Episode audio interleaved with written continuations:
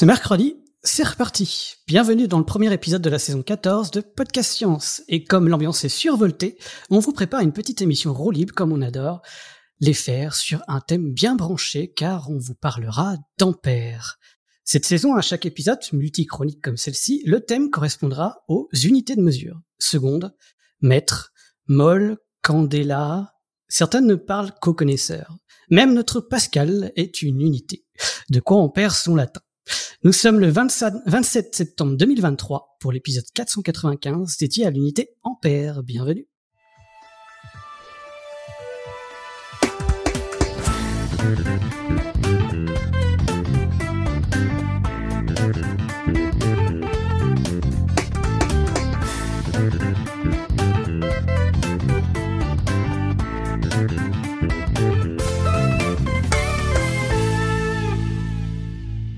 Et pour cette première émission autour de ta virtuelle, nous avons Irène. Coucou Irène. Bonsoir tout le monde. On a aussi Joanne, toujours du côté de Paris, il me semble. Exactement, salut à tous. On a Alexa. Salut. Toujours du côté des États-Unis, c'est ça? Oui, plus pour longtemps, mais oui, encore. On a Pierre. Hello. Salut, salut. On a Pascal, notre unité nationale. Salut tout le monde. Unité peut-être, mais pas du système international. Et enfin, on a Eléa, notre euh, amoureuse des plantes qui est toujours là. Salut. Salut tout le monde. Et moi-même, Cléora, qui va essayer de servir les plateaux sur un coup de jus d'électricité. On ne sait pas trop. Parce qu'on aura donc normalement Johan qui va nous parler un peu de ce que c'est Ampère, c'est ça? Oui. Après, on aura Alexa qui va nous explorer un glacier qui s'appelle Ampère, si je comprends bien. Tout à fait, à l'autre bout du monde. Ensuite, on va partir sur la biologie parce que Pierre va nous parler de poissons électriques. Donc, il va, ça va être un peu un coup de jus dans l'eau en plus, c'est le poisson. Ensuite, moi-même dans le cerveau, dans un cerveau plein de flotte aussi également. Et ensuite, Eléa, normalement, qui va nous parler un peu d'électricité chez les plantes. Tout à fait. tout bon?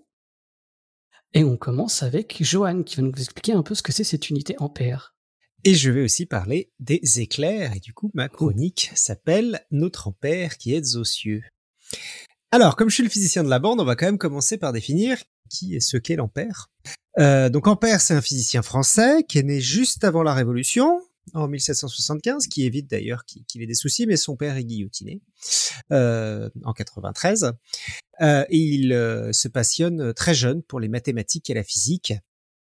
Et puis, euh, jeune adulte, il commence un petit peu en autodidacte, il installe un laboratoire, il devient, euh, fait des petites expériences de physique chez lui, devient professeur de physique et de mathématiques.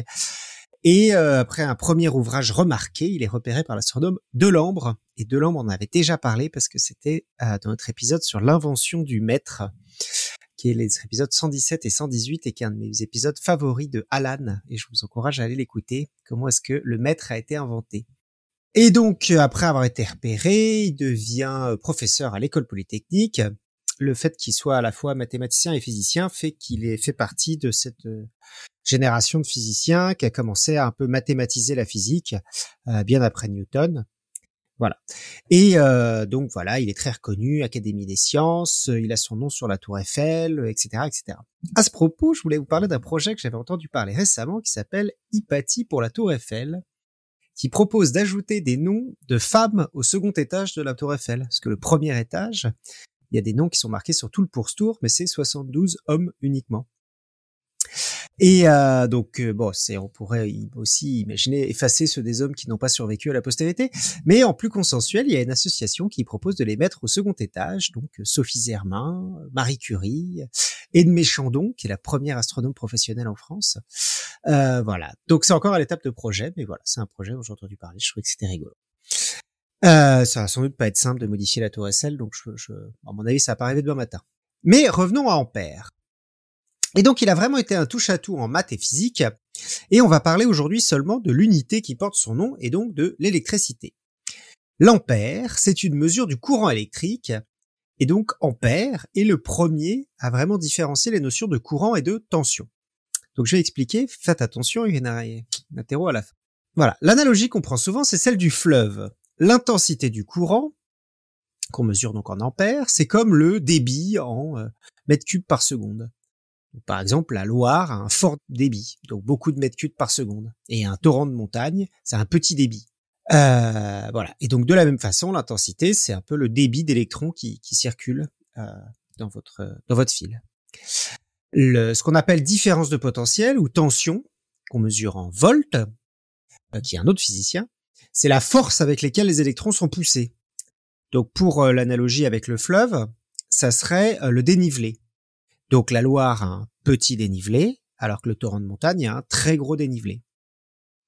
Et au final, on demande souvent, mais c'est quoi qui est dangereux? Est-ce que c'est un, fort ampère et un petit volt, ou le contraire? Bah c'est un peu les deux. Euh, voilà, si vous avez un tout petit euh, de flotte, mais qui tombe de très très très très très haut, bah ça peut être, euh, ça peut faire mal. Euh, si vous vous baignez dans la Seine, euh, normalement, bah oui, ça va, c'est relativement, c'est pas très dangereux. Enfin, enfin c'est c'est pas c'est pas ça qui est dangereux pour être plus précis. Voilà. Et c'est un peu la même chose pour l'électricité. Si l'une des valeurs est très faible, normalement, c'est pas trop grave pour vous. Par exemple, si vous avez un très gros courant mais un tout petit voltage, les électrons ne vont pas être assez euh, forts, pas assez motivés pour passer la résistance de la peau, et ça va pas faire grand chose. Par contre, si vous combinez les deux, donc un gros débit avec une très grosse hauteur de chute, vous avez les chutes du Niagara, gros débit, gros dénivelé, et là, faut pas se mettre en dessous. C'est clair pour tout le monde? Yes. Ok, parfait. Vous êtes prêts pour les cours à l'école polytechnique. On va parler des chutes Niagara de l'électricité, l'éclair qui vous tombe sur la gueule. Comment se forment les éclairs? Donc pour avoir une forte tension qui s'assimule, il faut un très gros nuage, enfin surtout un très haut nuage. Dans les gros cumulonimbus, comme durant un orage, il y a des formations de cristaux de glace. Ceux-ci, avec les courants ascendants, ont tendance à monter dans les nuages. Et comme il fait de plus en plus froid, ils grossissent, et à un moment, par gravité, en fait, ils vont devenir trop gros et ils retombent et ils vont frotter les cristaux qui montent et arracher des électrons. Du coup, au final, les cristaux qui montent, bah donc ils ont un peu moins d'électrons et les cristaux qui sont plus gros et qui sont en bas, ils en ont un peu plus parce qu'ils les ont arrachés en descendant et en frottant au moment du passage. Voilà. Et euh, donc au final, on commence à avoir une, différence de tension entre euh, le haut et le bas du nuage. Il y a plus d'électrons en haut qu'en bas. Donc, si c'est petit, un petit nuage, ça pose pas trop de problèmes parce que la résistance est pas très importante, donc euh, on n'arrive pas jusqu'à des grosses tensions. Il y a des échanges qui se font entre le haut et le bas. Mais pour un gros cumulonimbus d'orage qui peut faire jusqu'à 15 km de haut, on a deux couches qui commencent à se charger en haut positivement, donc moins d'électrons, en bas négativement avec plus d'électrons, et sans vraiment possibilité de décharge parce qu'il y a 15 km d'air entre les deux.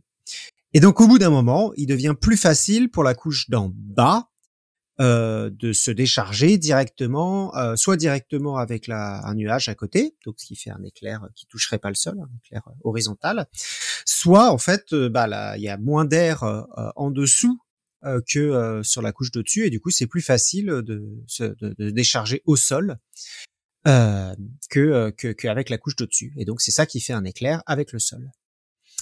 Et donc, pour avoir une idée, la tension dans la foudre peut atteindre 100 millions de volts et son intensité 200 000 ampères. Ça peut faire très très mal. Et à quel point, en fait? Donc, j'ai été chercher, pour vous, une étude publiée en 2018. Lightning Accident in the Austrian Alps, a 10-year retrospective nationwide analysis. Donc, dans les Alpes autrichiens, euh, une analyse pendant 10 ans sur les accidents par euh, éclair, par électrocution par éclair. Et donc, ils ont trouvé 75 personnes touchées sur 10 ans. Euh, ils disent que c'est peut-être un peu plus parce qu'il y a peut-être des gens qui n'y vont, mais ils se sont fait toucher, mais ils, y vont pas. Ils font pas aux urgences, donc ils les ont peut-être pas vus. Euh, 44% ont été euh, peu blessés, 7% gravement blessés, ce qui fait 10%, et 4 morts. Voilà. Ce qui fait qu'on a quand même un taux de survie relativement élevé, en fait, de se faire toucher par un, éclair. Euh, ce chiffre est confirmé par d'autres études. En fait, là, un peu, plus de 90% des, gens survivent quand ils se font toucher par un éclair. Ce qui est pas mal quand même. C'est pas mal. Ouais.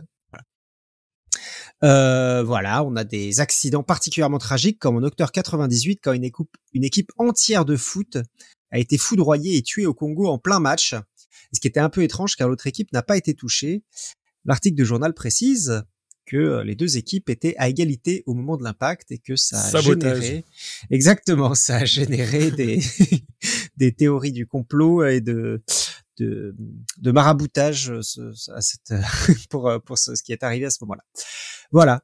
Mais du coup, euh, au final, même si c'est ça, ça, ça peut, ça, ça, même c'est comme il y a quand même beaucoup d'orages, même si c'est relativement peu fréquent que ça arrive et que euh, on a un haut taux de succès. J'ai quand même noté donc une étude en 2003 qui évalue l'EPAC mondial à 24 000 décès par an euh, et 240 000 blessures.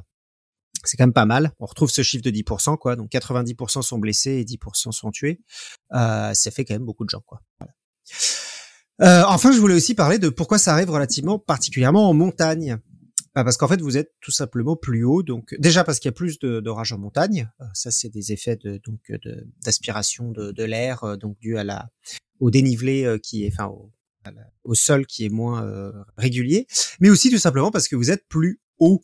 Et donc, du coup, comme vous êtes plus haut, et ben donc vous êtes plus proche de la couche inférieure du nuage qui est la plus condensée la différence de potentiel entre le bas du nuage, et le haut du nuage, bah, elle ne change pas parce qu'elle est due à la hauteur du nuage. Par contre, la différence de potentiel entre le bas du nuage et vous, eh ben, elle change parce que vous, vous êtes rapproché du nuage.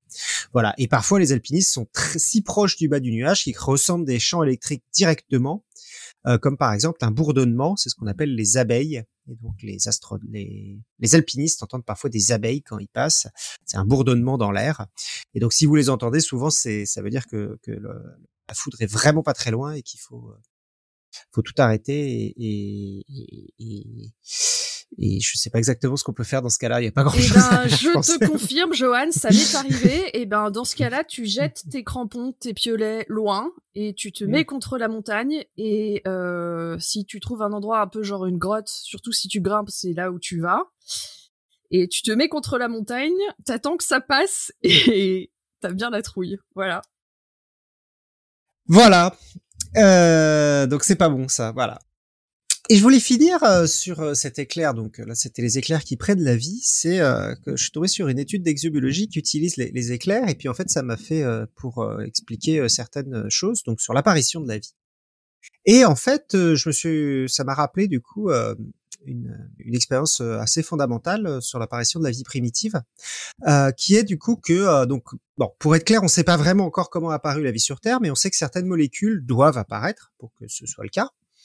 Et euh, les éclairs permettent d'apporter un gros apport d'énergie à un moment qui permettent de, de faciliter et d'accélérer certaines réactions chimiques. Et une expérience fondamentale qui a été faite, c'est euh, l'expérience de Miller-Urey, qui a été faite euh, dans les années 50, en 53 à Chicago, je crois. Et ce qu'ils ont fait, c'est qu'ils ont enfermé dans un ballon de gaz, des, des gaz, donc du méthane, de l'ammoniac, de l'hydrogène et de l'eau, H2O. Donc ils ont mis tout ça sous forme gazeuse. Et en fait, ils ont soumis le tout à des décharges électriques en simulant des éclairs. Ils ont laissé ça pendant sept jours. Et à la fin, ce qu'ils ont observé à l'intérieur, c'était des molécules organiques, notamment de l'urée, du formaldéhyde, de l'acide cyanhydrique et euh, des bases et des acides aminés. Euh, voilà, donc ça, donc ils ont retrouvé tout ça à la fin. Alors, depuis, cette étude a été assez critiquée car il est peu probable que les conditions qu'ils ont essayé de ressembler à celles de la Terre primitive mais euh, ça a quand même ouvert une nouvelle champ d'études parce qu'ils ont réussi en fait à créer des molécules organiques complexes en partant de composés simples et en ajoutant des éclairs au hasard. Donc ils ont, euh, pour le dire, redire exactement ce que je viens de dire de, la façon dont ils le disent, la synthèse abiotique de composés organiques. Donc ça veut dire, d'habitude les composés organiques sont créés par la vie, et ben ils ont réussi qu'ils a montré qu'ils arrivaient à créer des composés organiques à partir de gaz euh, qu'on qu'on voit euh, direct, enfin qu'on trouve directement dans l'atmosphère. Euh, voilà. Et donc, il était possible de créer des molécules organiques à partir de l'inorganique. Voilà. Merci, Johan. Et on passe du coup à la chronique d'Alexa. Aussi, aussi, aussi, aussi haut dans les hauteurs, le glacier? Euh, Non. Euh, mais par contre, parce qu'on est euh, très euh, au sud, on va partir en terre australe française, près de l'Antarctique. Donc du coup, c'est du sud. Bah, du coup, ça fait une transition parfaite puisque euh, moi, je vais pas vous parler euh, du courant ni même de son lien avec la vie ou la géologie, mais donc je vais vous emmener en voyage dans les terres australes françaises. Les terres australes françaises, c'est tous les territoires qui se situent aux frontières de l'Antarctique. Et plus précisément, je vais vous emmener sur les îles Kerguelen à la découverte du glacier Ampère. Parce que oui, il y a un glacier et même un lac Ampère sur les îles Kerguelen qui joue un rôle très important dans l'écosystème de l'île. On le va voir euh, à la fin de la chronique. Mais avant de parler de ce rôle dans les écosystèmes fragiles et lointains, j'ai envie de vous emmener d'abord dans l'histoire parce que la première question que je me suis posée euh, lorsque j'ai découvert ce glacier Ampère a été mais pourquoi est-ce qu'on a un glacier Ampère sur les îles Kerguelen? Aussi loin euh, sur ces terres australes. Alors j'ai d'abord regardé les cartes pour voir où était ce glacier d'abord et euh, pour essayer de comprendre un peu euh, bah, comment les régions de l'île étaient nommées.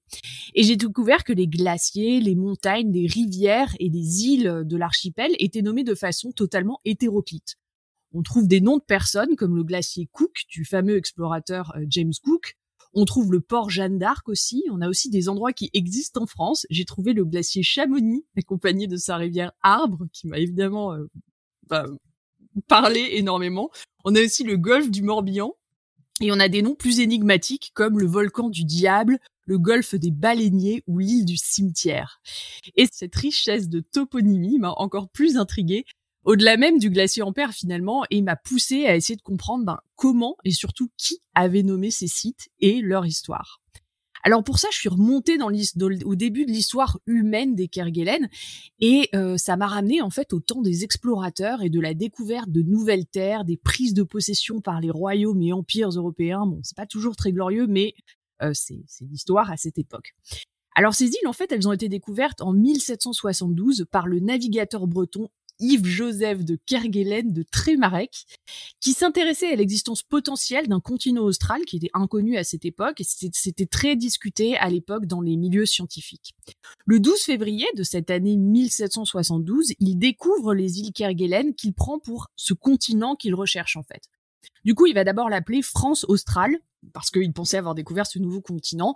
Et un navire jumeau du sien, à la même euh, période, il débarquera quelques jours plus tard pour y effectuer ce qu'on appelle la prise de possession, ce qui en fait était euh, laisser un message dans une bouteille pour revendiquer la découverte et euh, bah, permettre aux autres explorateurs qui y accosteraient de réaliser qu'en fait le, territoire avait déjà été pris par un royaume.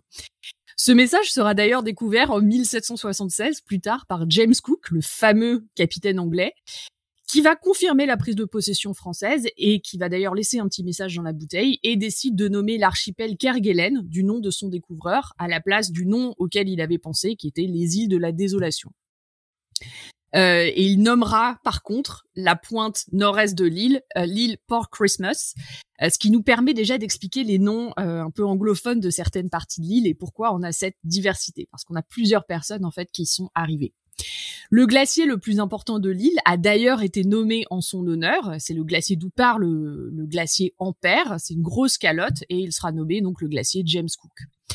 Les années suivantes, euh, ces îles seront essentiellement fréquentées par des baleiniers et des phoquiers. Alors ça paraît un peu euh, un peu fou aujourd'hui, mais c'était des gens qui allaient bah, chasser des baleines et des phoques, essentiellement américains et britanniques au 19e siècle, et ensuite par les marins qui font naufrage aussi, parce que c'est quand même un peu au milieu de nulle part, donc c'était un peu la seule euh, terre euh, euh, sur laquelle les marins pouvaient s'arrêter dans cet endroit, avec les îles Crozet aussi. Et ces baleiniers et ces phoquiers et ces marins vont nommer des parties de l'île en fonction de là où ils arrivent. À la fin du XIXe siècle, étant donné que l'archipel n'est toujours pas habité de façon permanente, bah, la France s'est inquiétée d'une prise de possession par un autre pays. On sait que l'Allemagne, par exemple, s'y intéressait. Du coup, le président d'époque, Sadi Carnot, a décidé d'envoyer un navire pour réasseoir la prise de possession française. Je trouve ça fait vraiment bizarre de se replonger euh, dans cette époque aujourd'hui. Ça consistait à, à, poser une plaque sur place et à tirer plein de coups de canon euh, pour revendiquer la possession et aussi à explorer l'île un peu plus notamment en nommant de nouveaux sites. Par la Je suis surpris qu'ils fassent pas non plus euh, pipi autour, tu vois, du, site, ouais, autour pipi du... pour marquer vraiment pour bien marquer, tu vois. c'est à nous, c'est au royaume de France. Enfin, du coup là, euh, c'était plus un royaume, mais c'est à la France. Euh, ouais, ouais, bah c'est vraiment, euh, c'est vraiment une autre époque. Hein. Euh, et mais c'est toute l'époque des grands explorateurs aussi, même au, même après au début du XXe. Et d'ailleurs, justement, au, début du XXe, bah, l'île est régulièrement explorée par des aventuriers, des écrivains et des scientifiques, notamment euh, Raymond Rallier Dubati et son frère, qui vont explorer les rivages au début du XXe siècle et réaliser vraiment la première toponymie des îles, euh, justement pour réasseoir cette possession et un peu mieux décrire tout ce qu'on y trouvait. Et il va utiliser des noms de savants français comme Pasteur, il va utiliser des toponymes de régions, donc on comprend un peu mieux pourquoi il y a eu Chamonix maintenant là-bas, d'aventuriers, de, de, des noms technologiques aussi liés à l'aviation naissante, ou aussi carrément des membres de sa famille. Ensuite, euh, l'île va être beaucoup fréquentée par les scientifiques. On a le géologue Edgar Aubert de la Rue et sa femme qui réalisent de nombreuses campagnes dans les années 20, dans les années 50, euh, donc du XXe siècle, et qui nomment également euh, des nouveaux éléments géographiques de l'île. On se rend compte aussi avec les noms des gens qui ont beaucoup de particules que bah, tous les gens qui faisaient de la science, etc., des, des, sociétés européennes de l'époque, c'était quand même globalement des nobles. Hein. bon, Edgar Aubert de la Rue, euh, Raymond Rallier du bâti, voilà, ça, ça, ça, donne quand même un peu le, le, une idée des gens qui en fait partaient explorer les terres à cette époque. Alors cette richesse variée de visiteurs de l'île, a bien sûr amené un imbroglio de noms et dans les années 50, euh, il a été décidé d'y mettre de l'ordre pour établir la première toponymie officielle des Kerguelen. Et c'est une femme, c'est une historienne euh, Gracie Delépine qui était conservatrice à la bibliothèque de documentation internationale contemporaine à Paris, qui s'est chargée d'établir cette toponymie. Et pour ça, de 1966 à 1971, elle va faire un travail colossal et vérifier chaque nom en fait, elle va établir des fiches précises qui expliquent le lieu, et la personne qui les a découvertes. Et elle a quand même un peu fait le ménage puisqu'elle avait cinq règles précises. La première, c'est la prééminence du français pour euh, voilà garder quand même un, côté un peu plus français à cette terre australe française. Euh, la deuxième règle, c'était le maintien euh, des noms donnés avant les années 50 pour préserver un peu l'histoire de, de, cette découverte. Laisser des blancs aussi pour laisser la possibilité aux expéditions futures de nommer des endroits encore inconnus retirer les noms des personnes vivantes après 1950 euh, hors personnalité imminente, genre président, scientifique, etc. Et favoriser les noms qui commémorent l'histoire de l'archipel, soit par les explorateurs, soit par des gens qui ont trouvé la mort sur l'île, la commémoration d'événements, commémoration d'expéditions, etc., etc. Le document final sera publié en 1973. Il s'appelle Toponymie des îles Kerguelen et c'est celui que j'ai consulté pour trouver qui avait nommé le glacier Ampère. J'ai pu le consulter parce qu'il est numérisé et il est disponible en ligne et il y a ce côté un peu magique de la vieille, euh, les vieilles impressions, etc. d'époque. Et c'est vraiment un document où on a une fiche par euh, lieu euh, classé par ordre alphabétique. Donc c'est assez facile à, parcourir. Et sans équivoque, j'ai pu euh, y découvrir que le glacier Ampère avait été nommé ben, par ce, ce, cet écrivain navigateur Raymond Rallier du Bâti au l'honneur du savant français dont Joanne vient de vous parler, André-Marie Ampère, mathématicien, physicien, chimiste et philosophe, qui a été connu bien sûr pour ses découvertes en électromagnétisme et qui est le créateur du vocabulaire de l'électricité. Donc ici, c'est vraiment un hommage à euh, bah, cette euh, société scientifique et savante euh, française de l'époque. Et donc voilà pourquoi le glacier a été nommé en son nom. Le glacier Ampère et tous les noms de l'île en fait sont des témoins d'une histoire et le reflet d'une époque et d'une certaine société. Et d'ailleurs, l'historienne euh, Gracie Delépine, donc qui a établi ce, ce document, euh, elle dit que les toponymes de l'archipel des Kerguelen sont les témoins à la fois de la découverte faite progressivement par les Européens et en même temps de la civilisation intellectuelle de ces mêmes Européens de l'époque par les explorateurs, les savants, les pêcheurs, les marines, les scientifiques, les baliniers, etc., etc., etc. Donc c'est une histoire qui est, euh, je trouve, assez riche et très intéressante et qui montre un peu euh, bah, le qui a aussi le reflet de la science de cette époque. Mais depuis, que s'est-il passé? Je vous ai dit que le glacier Ampère avait une influence sur les écosystèmes de l'île. Alors comment et pourquoi est-ce qu'il est intéressant en lui-même? En fait, depuis les années 50, de nombreux scientifiques visitent l'île euh, dans la station scientifique de Port-au-Français pour étudier ben, toutes les sciences, vraiment. C'est un peu éclectique comme notre podcast. Il y a des études de géologie, de météorologie, de biologie, de physique, de médecine et même d'astronomie, étant donné qu'on a une station du CNES euh, sur cette île. Et du coup, il y a énormément d'études qui y sont faites. En ce qui concerne la biologie, ces îles sont extrêmement intéressantes parce qu'elles sont relativement vierges et possèdent certaines espèces endémiques, c'est-à-dire qui sont spécifiques de ces îles. On a notamment, euh, ça va plaire à Léa, le chou des Kerguelen, qui est apparemment euh, spécifique de, ces îles. Euh, et elles sont aussi un lieu où on trouve énormément de mammifères marins, on trouve beaucoup d'orques, on trouve beaucoup d'oiseaux de mer et d'immenses forêts euh, de, laminaires, étant donné qu'on a, euh, on se retrouve à la convergence des eaux froides de l'Antarctique et des eaux chaudes de l'océan Indien, donc on a une richesse de nutriments et on a aussi beaucoup d'oiseaux marins qui font escale lors des migrations, etc. On y trouve notamment l'une des plus grandes colonies euh, de grands albatros, la plus grande population de manchots royaux et des otaries à fourrure. Néanmoins, ces espèces sont menacées. Pourquoi? Parce que bah, au cours de toutes ces années de colonisation de l'île, euh, les scientifiques, les explorateurs, etc., ont amené des espèces invasives et ont introduit pas mal d'animaux. D'abord les souris, évidemment, euh, avec euh, les bateaux, des lapins aussi, et le plus terrible de tous, en fait, les chats, euh, qui comme on sait sont un désastre écologique et qui ont notamment quasiment décimé les populations de pétrels. Ils ont aussi amené des moutons et des mouflons. Les mouflons sont aujourd'hui éradiqués, qui a généré bah, tout un tas de choses assez intéressantes d'un point de vue effet fondateur et consanguinité, étant donné qu'il y avait très peu d'animaux. Bon, les chats ont l'air de bien se porter, par contre. Et euh, on a même introduit des rennes sur cette île. Ça paraît incroyable, mais pourtant c'est le cas. Euh, néanmoins, certaines parties de l'île sont restées protégées, et c'est là où on revient aux glaciers. Pourquoi? Eh bien parce que les glaciers, qui sont immenses, constituent des barrières naturelles pour la dispersion de ces espèces invasives. Et notamment, le glacier Ampère, qui est le plus long glacier français, constitue une barrière importante entre ces espèces invasives et les espèces endémiques. Néanmoins, et c'est là où on arrive euh, dans quelque chose de problématique, comme quasiment tous les autres glaciers euh, du monde, ce glacier souffre énormément du réchauffement climatique. Son retrait a été étudié depuis les années 70 et il est l'un des plus forts au monde depuis les années 2000. En 2000 et, entre 2000 et 2010, c'est l'un des glaciers qui a le plus euh, reculé. On a plein de balises qui sont dessus. Pour ça, je vous, je vous renvoie à l'épisode glacier. Et euh, lorsqu'ils fondent ces glaciers, eh bien les territoires qui sont libérés peuvent laisser place à des lacs. On a le lac Ampère qui est apparu assez récemment grâce à une fonte d'ailleurs et qui laisse des espaces de recolonisation euh, par la faune et la flore locale. Tout l'enjeu dans les années futures euh, va être que cette recolonisation se fasse euh, bah, par la faune endémique et non pas la faune introduite.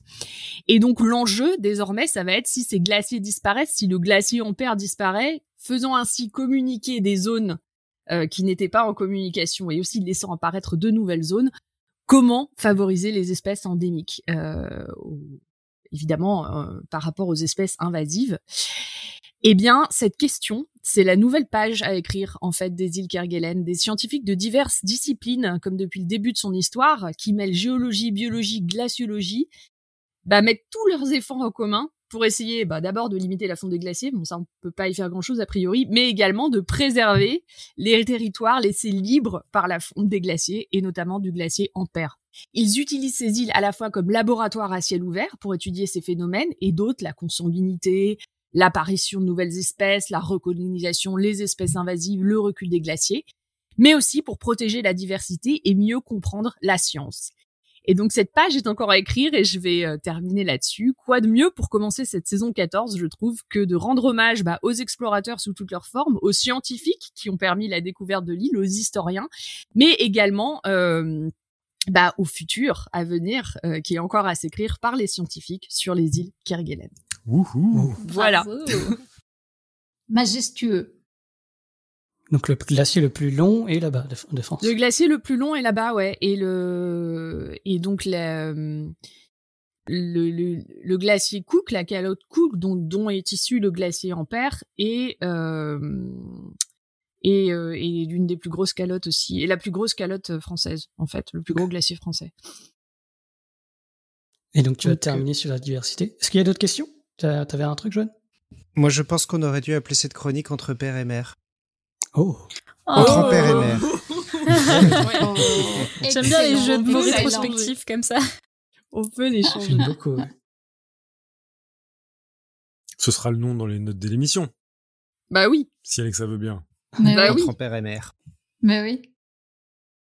Et d'ailleurs, Topo va nous parler d'un poinçon électrique. Il est dans les mers, lui? Euh, non, pas dans les mers. Ah. Euh, et moi, j'ai Ah. euh, surnommé ma chronique Des poissons électriques au courant. Alors, nous sommes le 19 mars 1800.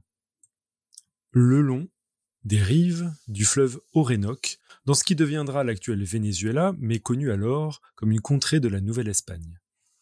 L'explorateur prussien Friedrich Wilhelm Heinrich Alexander von Humboldt et son homologue français, le botaniste Aimé Jacques-Alexandre Gougeot-Bonplan, commencent à désespérer. Parmi toute la faune locale qu'ils souhaitaient étudier, le gymnote, un poisson électrique taquinant les 2 mètres de long, semble paradoxalement introuvable. La bête n'est pourtant pas un mythe, car les indigènes en parlent souvent, tout comme d'autres Européens par le passé. Ainsi, Jean Richer, astronome de l'Observatoire de Paris, en avait observé en 1672 dans la Guyane française et les avait décrits comme des anguilles grosses comme la jambe. Mais qui s'y frotte s'y pique, et il nous raconte que si on les touche, et que euh, on touche notamment euh, la partie du corps qui lui est la plus proche, on demeure pendant environ un quart d'heure sans pouvoir remuer la jambe. Plusieurs spécimens furent rapportés en Europe, tout pour être naturalisé, disséqué ou maintenu vivant, et Carl von Linné ajoutera le poisson dans son Systema Naturae sous l'entrée Gymnotus electricus, clarifiant par ailleurs qu'il ne s'agissait pas de véritables anguilles, mais plutôt de représentants de la famille des poissons-couteaux. Dès leur première description, ces gymnotes électriques ont captivé la communauté scientifique et s'ajoutent à une liste de plusieurs espèces partageant les mêmes étonnantes propriétés, comme les raies électriques, aussi connus sous le nom de torpilles, ou encore le poisson-chat électrique du Nil, déjà décrit dans des textes de l'Égypte antique. Il faut savoir que ces poissons électriques servaient alors d'objet d'étude pour les zoologistes, mais également pour les premiers savants explorant le monde étrange de l'électricité.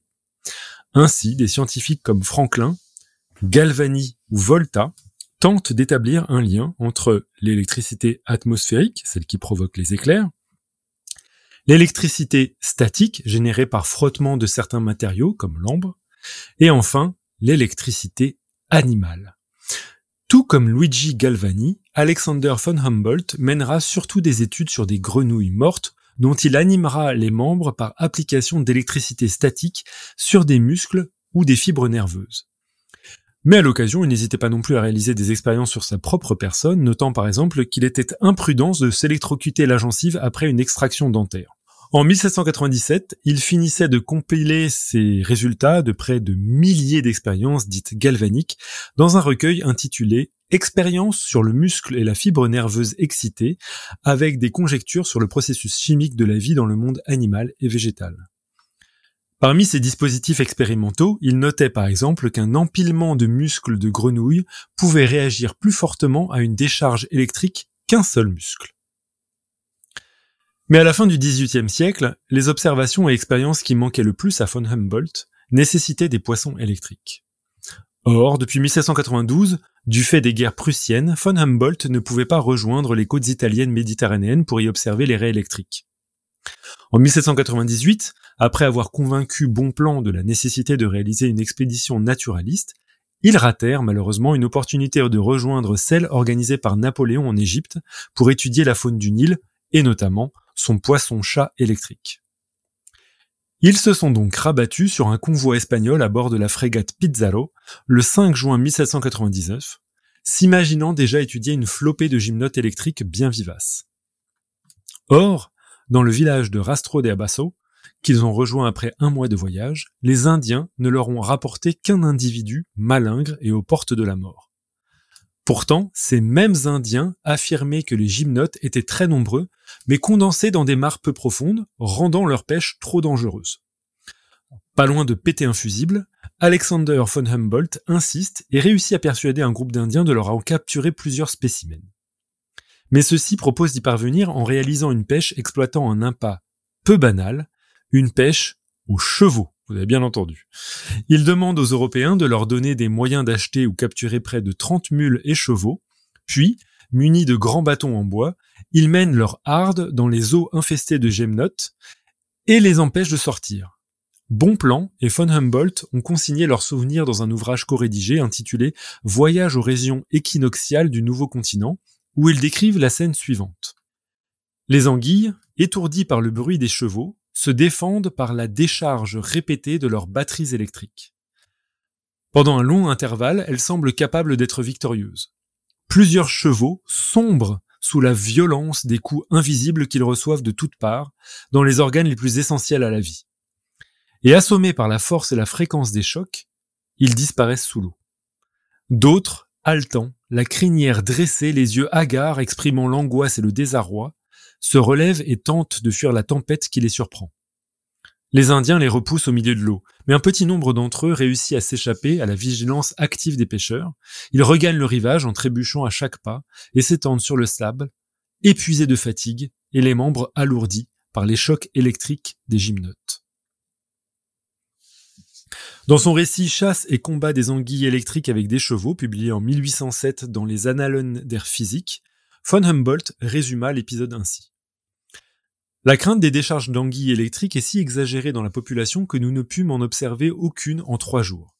Notre guide emmena chevaux et mulets et les fit entrer dans l'eau. En cinq minutes, environ deux chevaux se noyèrent. L'anguille d'un mètre soixante de long se frottait au ventre du cheval, et lui donnait un choc. Mais lentement, la violence du combat inégal se calma, et les anguilles épuisées se dispersèrent. En un rien de temps, nous eûmes cinq grandes anguilles. Après les avoir étudiées pendant quatre heures, nous eûmes jusqu'au lendemain des crampes, des douleurs aux articulations et une nausée générale. Vous ne serez pas surpris d'apprendre que ce récit eut l'effet d'un coup de tonnerre en Europe et électrisa la communauté scientifique. Mais c'est au final von Humboldt qui fut le plus choqué, à son retour, lorsqu'il découvrit que, le 19 mars 1800, le même jour où il était témoin de ce fantastique combat entre chevaux et gymnotes, Alessandro Volta rédigeait calmement une lettre décrivant l'une des inventions les plus galvanisantes de l'histoire de l'électrophysique. Dans un éclair de génie, il avait troqué les tissus animaux pour un entassement alterné de disques de métaux et de carton trempés dans de la saumure, qui s'est avéré capable de générer un courant électrique stable. La pile ou batterie voltaïque était née. Dans sa lettre qu'il adressait à Joseph Banks, Alessandro Volta surnomma l'appareil d'organe électrique artificiel, car il était directement inspiré de ses études des organes de plusieurs espèces de poissons électriques. Ironie du sort, peut-être qu'il, s'il avait poursuivi ses, poursuivi ses propres expériences sur les grenouilles, von Humboldt n'aurait pas été ainsi coiffé au poteau électrique. On imagine bien que pour Humboldt, entretenir de telles ruminations était tout simplement révoltant. Pis encore, à l'orée du XXe siècle, de nombreux scientifiques considéraient que le récit d'Humboldt sur les gymnotes sauteurs était douteux, voire un empilement de niaiseries. Il faut dire que l'étude de ces poissons électriques était devenue un sujet branché, et aucune observation ne semblait corroborer les dires des deux explorateurs. Par contre, les rigoureuses descriptions de ces animaux avaient permis quelques avancées majeures dans la compréhension de leur biologie, à commencer par leur classification. L'espèce étudiée par von Humboldt a été déplacée dans la systématique et renommée Electrophorus electricus, du grec électron, ambre, substance capable de retenir l'électricité statique, et ferro, je porte, ce qui donne le sens de porteur d'électricité électrique. Un petit peu redondant, hein et depuis 2019, on s'est même distingué trois espèces du genre Electrophorus, avec les espèces, les nouvelles espèces Electrophorus varii et Electrophorus voltai, nageant dans des cours d'eau sud-américains distincts. Par ailleurs, avec les instruments sophistiqués actuels, plus la peine de toucher ces poissons pour estimer l'intensité de leurs décharges électriques. C'est ce qui a permis de mesurer qu'Electrophorus voltai peut générer une décharge de 860 volts, un record dans le monde animal. On peut aussi exploiter des sondes électriques pour documenter la dynamique de ces décharges à des vitesses taquinant la dizaine de millisecondes. Voire, si on les connecte à des enceintes, eh bien on peut entendre ces impulsions électriques. Et je ne résiste pas à la tentation de vous diffuser un extrait vidéo des années 50 où un chercheur plonge des électrodes dans l'aquarium d'une anguille électrique qu'il a surnommée Joe. Now, of course, electrical impulses can't be seen. But if we put an electrode at each end of the tank, we can hear the electrical discharge on a loudspeaker.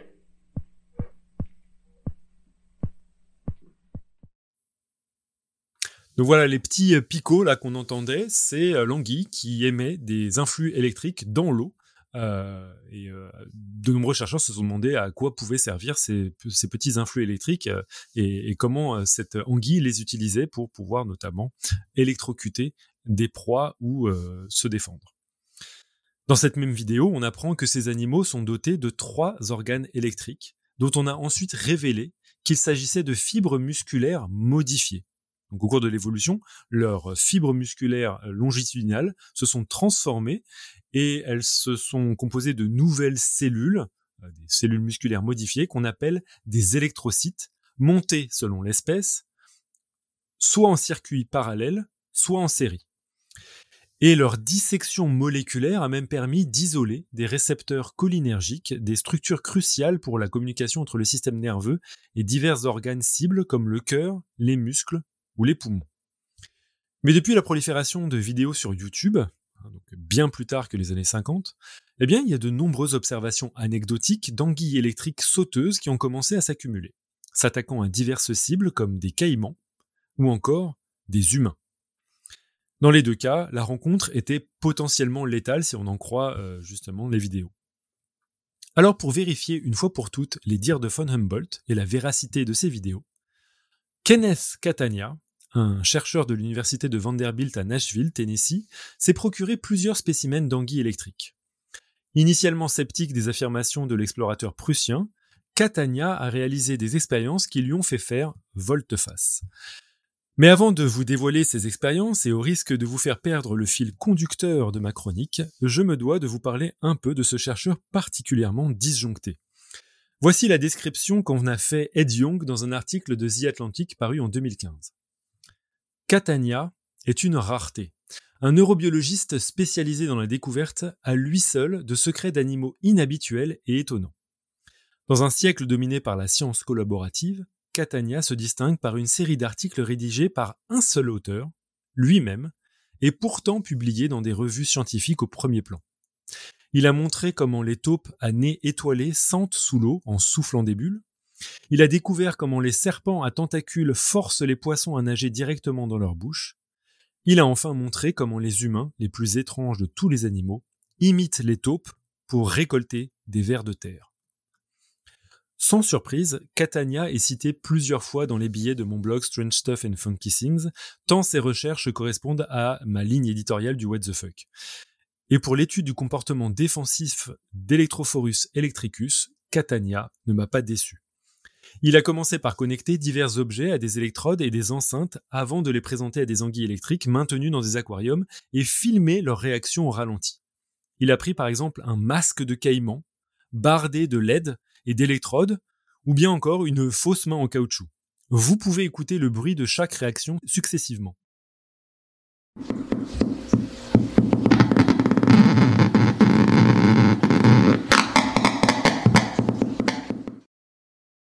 Ça, c'était avec le masque de caïman.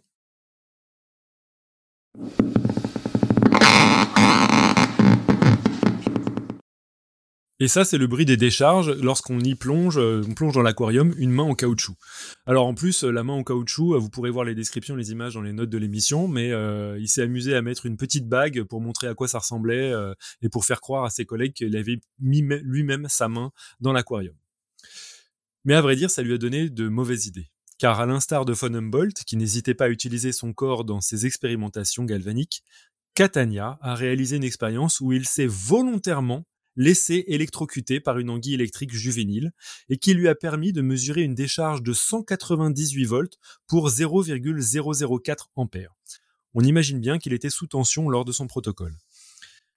Donc là, on peut écouter le bruit que, enfin, on peut voir euh, dans les notes de l'émission l'image de sa propre main euh, et du protocole expérimental qu'il a fait pour pouvoir vérifier si euh, il était capable de jauger de la douleur euh, lorsque une anguille sautait pour pouvoir électrocuter la victime. C'est ainsi que notre chercheur de Nashville a réhabilité le récit de von Humboldt et conclut que ce comportement défensif est d'autant plus fréquent que les anguilles se retrouvent dans un milieu aquatique peu profond. Non seulement c'est une situation plus vulnérable pour elles, mais surtout ça correspond à une période de l'année de la reproduction et de la ponte, expliquant potentiellement un surplus d'agressivité. Pour citer le titre de mon collègue Adrien Demilly sur son billet concernant les poissons électriques sur Strange Stuff and Funky pas étonnant qu'il y ait eu de l'électricité dans l'eau.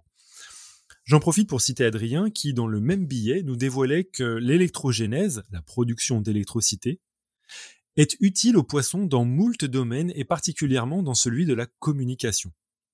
En effet, non contents de les produire, les poissons électriques sont aussi capables de sentir les champs et décharges électriques, ainsi que leurs variations, aussi infimes soient-elles. Ils doivent ce sixième sens à des électrorécepteurs situés juste sous la peau et dérivant d'une structure qu'on appelle la ligne latérale, une série de petits organes sensoriels permettant de ressentir les vibrations de l'eau. Elle permet notamment aux poissons d'entendre et leur évite de se rentrer dedans quand ils nagent en banc. Je suis certain qu'Adrien serait ravi d'apprendre que depuis son billet de 2009, la science de la communication des anguilles électriques a littéralement fait des bons. A commencer par une autre étude de Kenneth Catania qui a démontré que pour détecter des proies, Electrophorus electricus envoyait de puissants doublets de décharge capables d'interagir avec leur système nerveux. Conséquence, eh bien, si vous êtes une proie dissimulée et immobile qui reçoit la décharge, elle se trouve soudain prise de spasmes involontaires facilement détectables par l'anguille. Celle-ci peut alors envoyer une nouvelle séquence de décharge qui va épuiser momentanément la proie, entraînant sa paralysie et sa capture en quelques instants. On va entendre à quoi ça ressemble.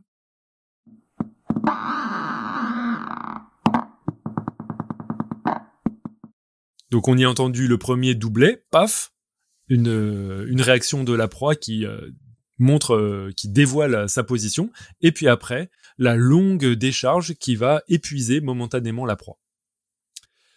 Mais toutes les anguilles électriques ne pratiquent pas la chasse solitaire comme Electrophorus electricus. En 2021, une étude de l'espèce Electrophorus voltae a permis de caractériser un comportement de chasse en meute, où un banc d'anguilles isole un groupe de poissons avant de balancer des séries de décharges électriques si violentes que les proies jaillissent hors de l'eau. Ce comportement est d'autant plus surprenant qu'il n'avait été documenté que chez des mammifères. Mais ce que je trouve fascinant, et ce que notent les auteurs, c'est que la coordination entre individus pourrait passer par une communication via des impulsions électriques. Qui sait, tout un langage poissonneux composé d'infimes décharges reste à découvrir. Une perspective de trouvailles qui risque de faire des étincelles dans la communauté scientifique. Alors j'aurais voulu euh, préparer une phrase de conclusion de chronique fulgurante, mais je vous avoue que c'est bien trop prise de tête et que je suis malheureusement en panne d'inspiration. Excellent. En panne d'inspiration, euh, tu euh, as fait quand même pas mal de jeux de mots, etc. Panne de courant, peut-être. C'était truffé, ouais. Bravo. C'était bien truffé, ouais. Un petit court-circuit. Mais euh, moi, je vais faire des, cauchemars avec ces chasses en meute d'électrophorus voltaï. là, je crois que, ouais. Ouais, 860 volts, hein, je vous rappelle. Ouais, bah, putain. Pas mal. Non, mais une, une meute, une meute de... Non, mais c'est... Ouais.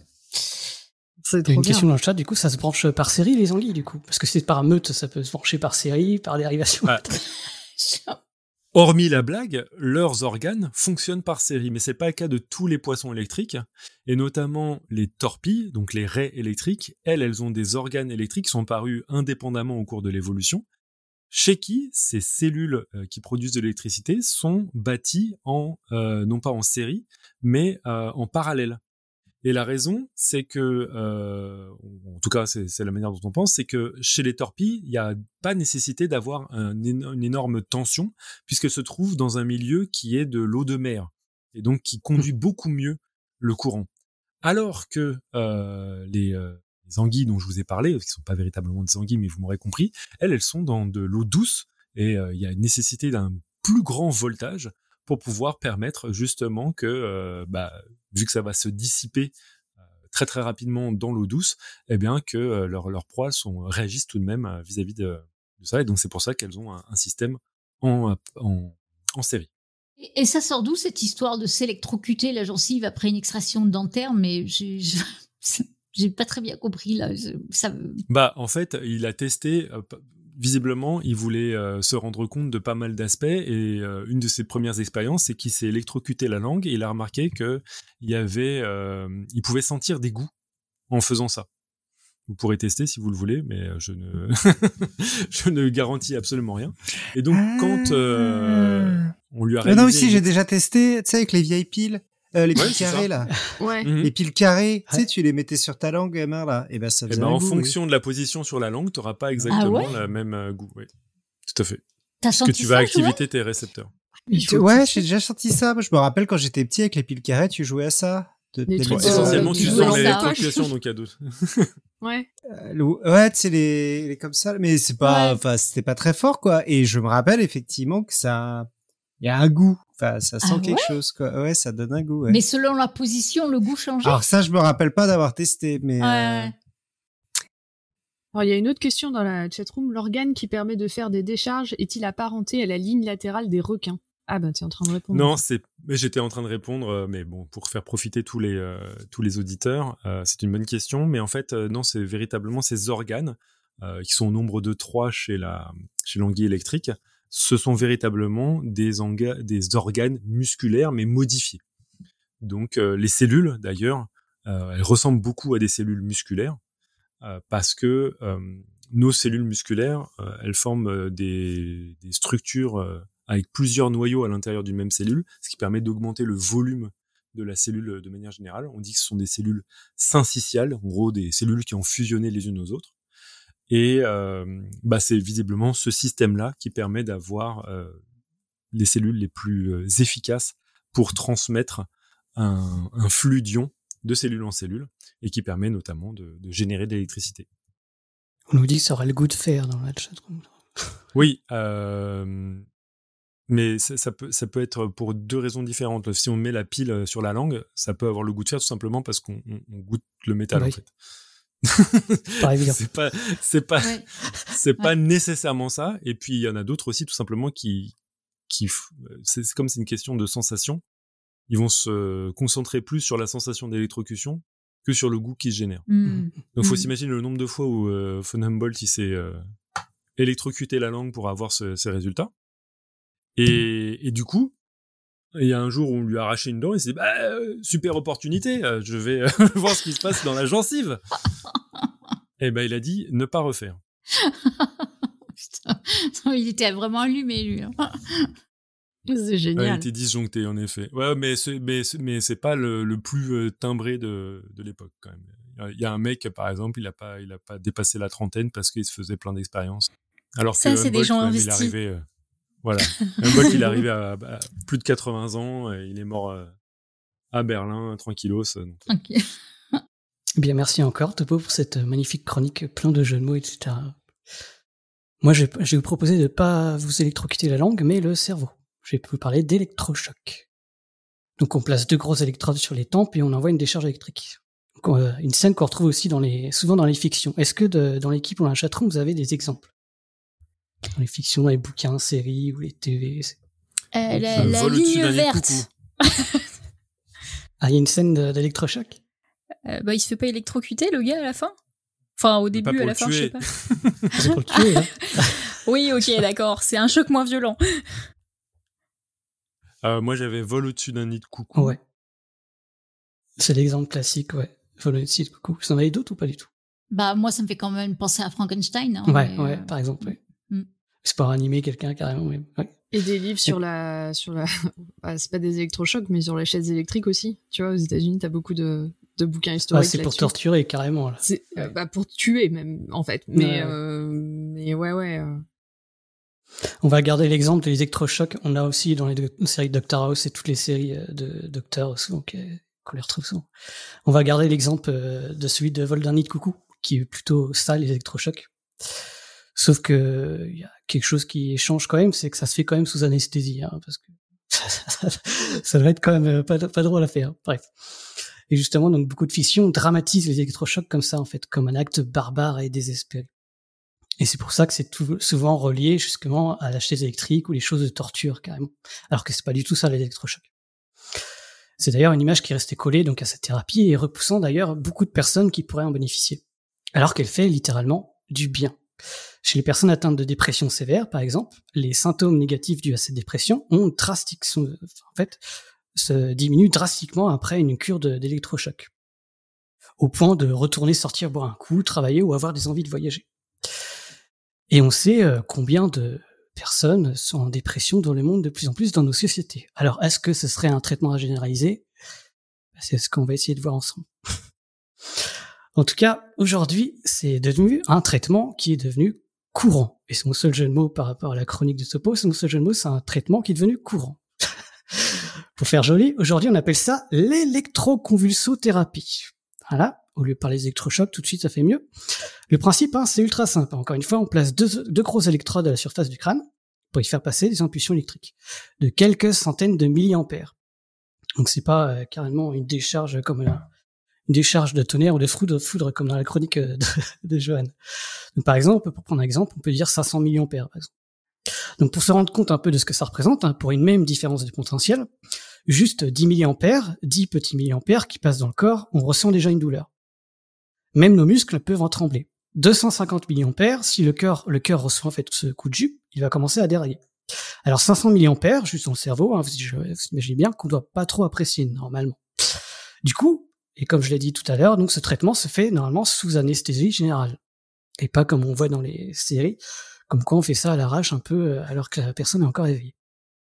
Donc surveille aussi notamment la pression artérielle, l'activité électrique du cœur, l'activité électrique du cerveau, etc. Et les, impulsions électriques sont envoyées par intermittence. Une séance de genre ne dure pas plus de 10 minutes. Hein, et se fait souvent deux fois par semaine. Par une sorte de cure, en fait. C'est pour ça qu'on appelle ça une thérapie. Ça, c'était le dispositif.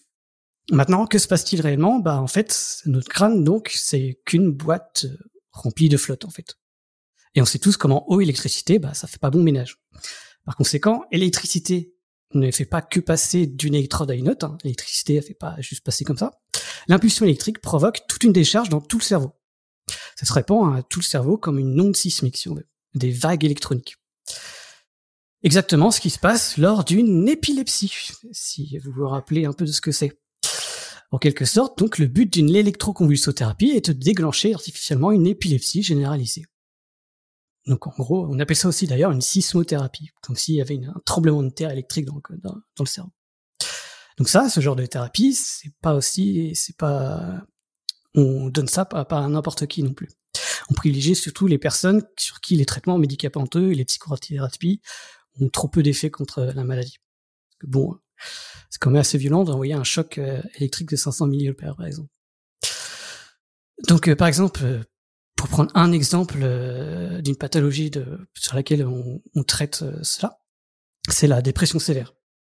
Après avoir testé antidépresseurs et anxiolytiques, et toujours se traîner avec des symptômes handicapants, hein, qui peut être comme euh, jusqu'aux hallucinations, des idées noires de suicide, une incapacité à se motiver pour se nourrir même, ou même à se lever de son lit, hein, donc une dépression vraiment sévère, l'électroconvulsothérapie, donc les électrochocs, est une solution presque miracle, hein, miraculeuse, passe, pour atténuer, voire carrément supprimer tout ça. C'est pour ça que je parle carrément de miracle. Hein.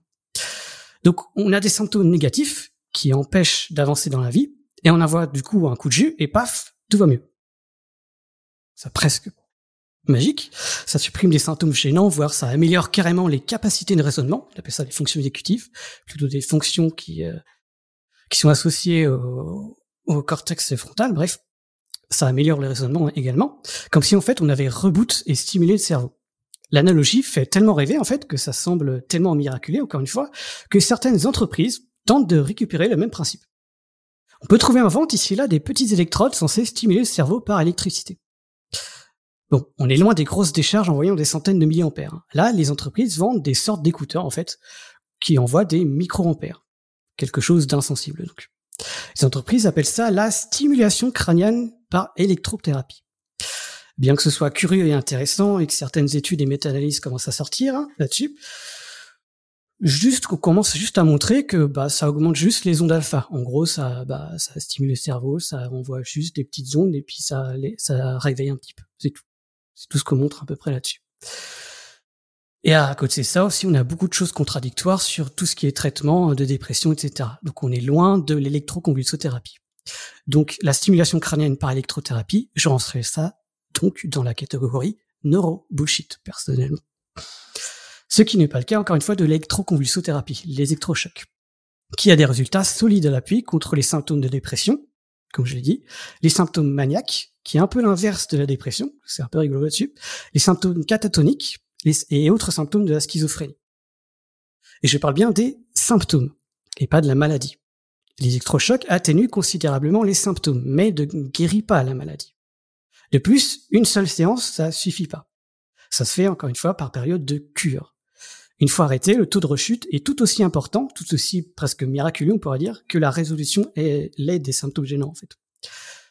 Et c'est pas le seul élément désavantageux de cette thérapie, qui semble miraculeuse comme je l'ai expliqué jusque-là.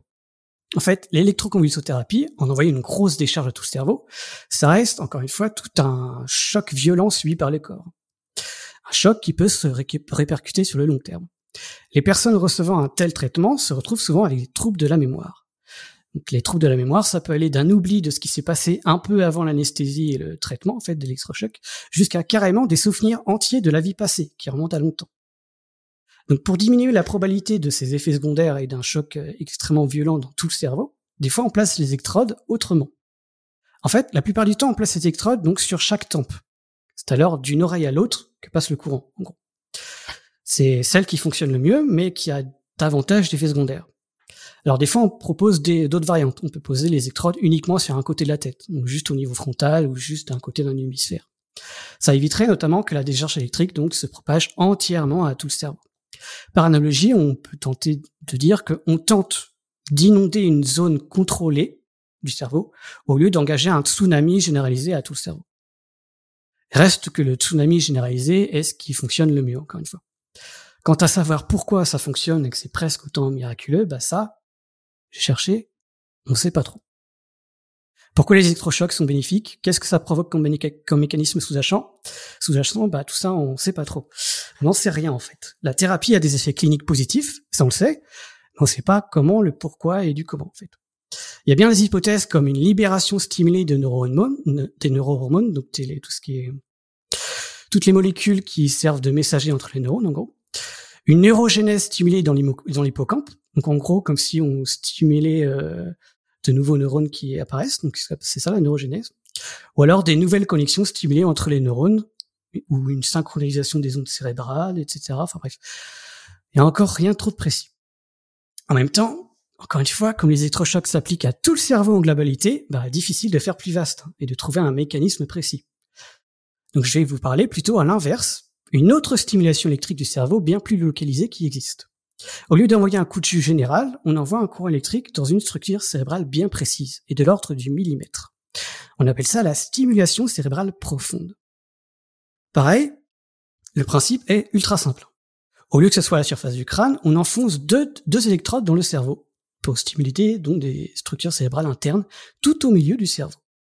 Donc deux électrodes parce qu'il y a une dans l'hémisphère gauche et une dans l'hémisphère droit, de manière symétrique. L'électroconvulsothérapie et la stimulation cérébrale profonde se différencient sur plusieurs points. D'abord, la première s'applique de manière brève sous forme de cure, par plusieurs électrochocs dans la semaine, avec des séances planifiées. Alors que pour la seconde, une fois les électrodes installées en fait dans le cerveau, elles envoient de l'électricité de manière quotidienne. Elles y restent. Hein. On ne peut pas enlever les électrodes toutes les semaines. Ensuite, alors que les électrochocs sont des impulsions électriques de forte intensité lors euh, de l'électroconvulsothérapie, euh, dans la stimulation cérébrale profonde, on envoie évidemment une petite intensité, une intensité beaucoup plus faible. Donc si on reprend l'analogie qu'a fait Johan avec un fleuve ou une rivière, l'électroconvulsothérapie c'est plus un fleuve, on envoie un gros débit d'électricité, alors qu'au niveau de la stimulation cérébrale profonde, on envoie un petit ruisseau parce qu'on ne va pas non plus griller tous les neurones bien localisés. Enfin, les pathologies traitées ne sont pas les mêmes. La stimulation cérébrale profonde est efficace contre les troubles moteurs. Donc tout ce qui est tremblement, et euh, autres mouvements involontaires en gros. Et une telle chirurgie est par exemple réalisée par, pour des personnes atteintes de maladie de Parkinson, avec les tremblements et autres troubles moteurs très handicapants.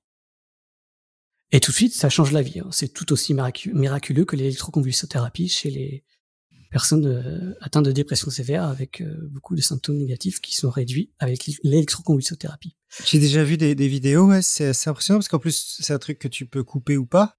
Ouais, ouais, ouais. Et tu vois que les personnes, tu coupes le courant et qui d'un coup les symptômes reviennent et tu le mmh. remets et tu as les symptômes de Parkinson qui sont très visibles, hein, qui, qui disparaissent. C'est assez impressionnant, ouais. Ouais, ouais. ouais on peut moduler, moduler ce qu'on envoie euh, comme impulsion électrique, on peut même ouais, le, le, le retirer, comme tu as dit. En fait, les deux électrodes sont implantées dans le cerveau. Et ensuite, on, on relie ça à, un petit boîtier où on peut contrôler ces, impulsions électriques. Et le petit boîtier est souvent installé à l'avant du corps, donc au niveau du thorax. Et donc pour relier bah, le boîtier au cerveau, bah, on installe des petits fils électriques qui passent sous la peau euh, du boîtier jusqu'au crâne. Donc ça, c'est au niveau du dispositif. Euh, Donc comme je le dis, ouais, c'est contre surtout tout ce qui est trouble moteur avec des mouvements involontaires musculaires, donc tout ce qui est genre tremblement dans la maladie de Parkinson. Euh, donc le courant électrique donné par les électrodes a pour objectif de retrouver un fonctionnement normal des boucles motrices au niveau des ganglions de la base. Donc les ganglions de la base, c'est tout, tout au milieu du cerveau en gros, mais vraiment au milieu, donc entre les deux oreilles et entre les deux yeux. Après, est-ce que les impulsions électriques inhibent ou stimulent les neurones Ça, si je comprends bien est -ce que, de ce que j'ai lu, on en sait encore une fois pas trop grand-chose là-dessus. Tout ce qu'on sait, c'est que ça peut désynchroniser des neurones entre eux. En gros, euh, encore une fois, euh, les électrochocs, on sait que ça fait du bien avec euh, contre les symptômes négatifs, mais on ne sait pas trop comment et pourquoi. voilà. Donc euh, je pensais avoir trouvé les réponses là-dessus, mais en fait, euh, bah, c'est pas encore très clair, ni sur l'électroconvulsothérapie, ni sur la stimulation euh, profonde, cérébrale profonde. Et Cléora, est-ce que tu sais si ces mécanismes ils peuvent être restés longtemps implantés dans le cerveau? Parce qu'il me semble que quand tu mets des électrodes, parfois, tu sais, au bout d'un moment, tu as une réaction du cerveau qui rejette plus ou moins les électrodes, enfin du corps. Mmh. Mmh. Du coup, ça peut se poser problème. Est-ce que tu sais si, du coup, durable ou?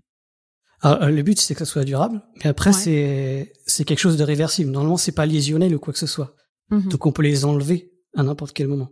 C'est l'avantage d'une opération, enfin d'une chirurgie de ce genre-là. Qu'on peut enlever les électrodes quand, quand il y a vraiment quelque chose qui va mal, quoi. Parce que des fois ça peut être rejeté par le corps, ou alors des fois il y a trop d'effets secondaires. Bon c'est rare avec euh, avec la stimulation cérébrale profonde. Ouais.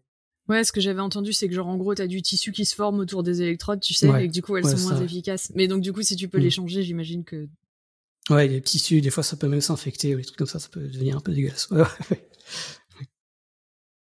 Ouais, euh, et pour terminer cette mini chronique électrique, donc la stimulation cérébrale profonde a de beaux jours devant elle, c'est tout ce qui est joli en tout cas, parce que de nombreuses études l'utilisent pour euh, voir si ça peut être utilisé contre d'autres maladies.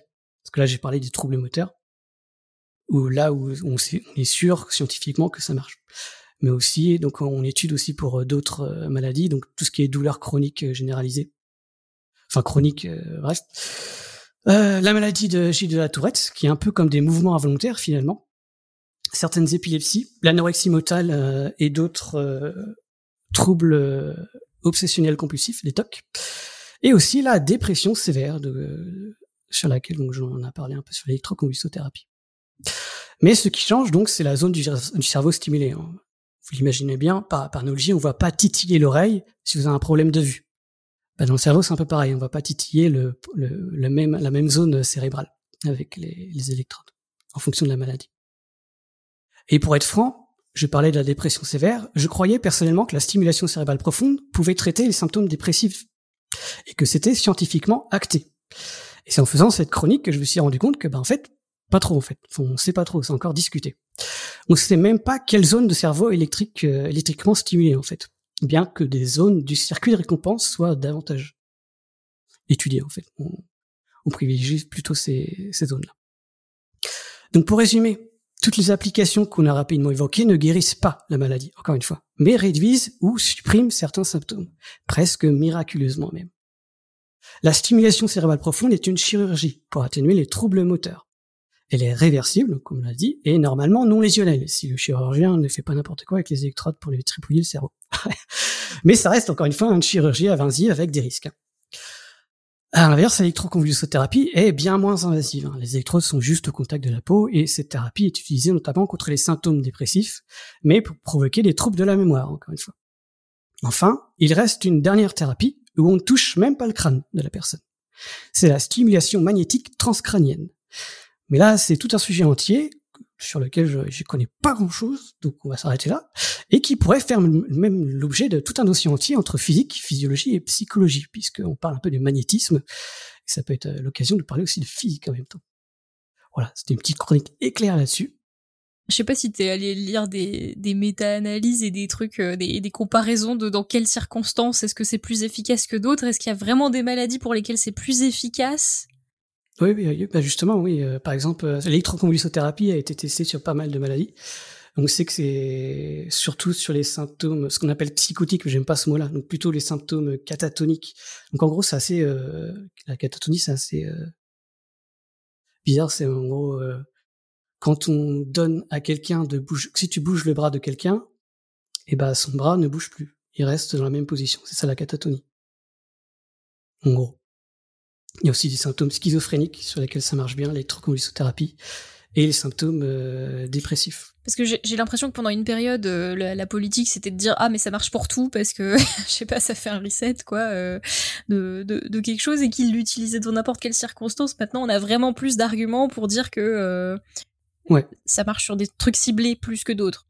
Ouais, sur ces symptômes-là, on sait que ça marche. Et comme j'ai dit, presque miraculeusement, hein, parce que ça, c'est parce que ça peut carrément euh, être euh, supprimé en fait les symptômes. Donc c'est assez incroyable là-dessus. Ouais. Mais c'est vrai qu'avant dans le temps, je sais pas si c'est encore là euh, actuel aujourd'hui, mais bon, je pense c'est pas très éthique.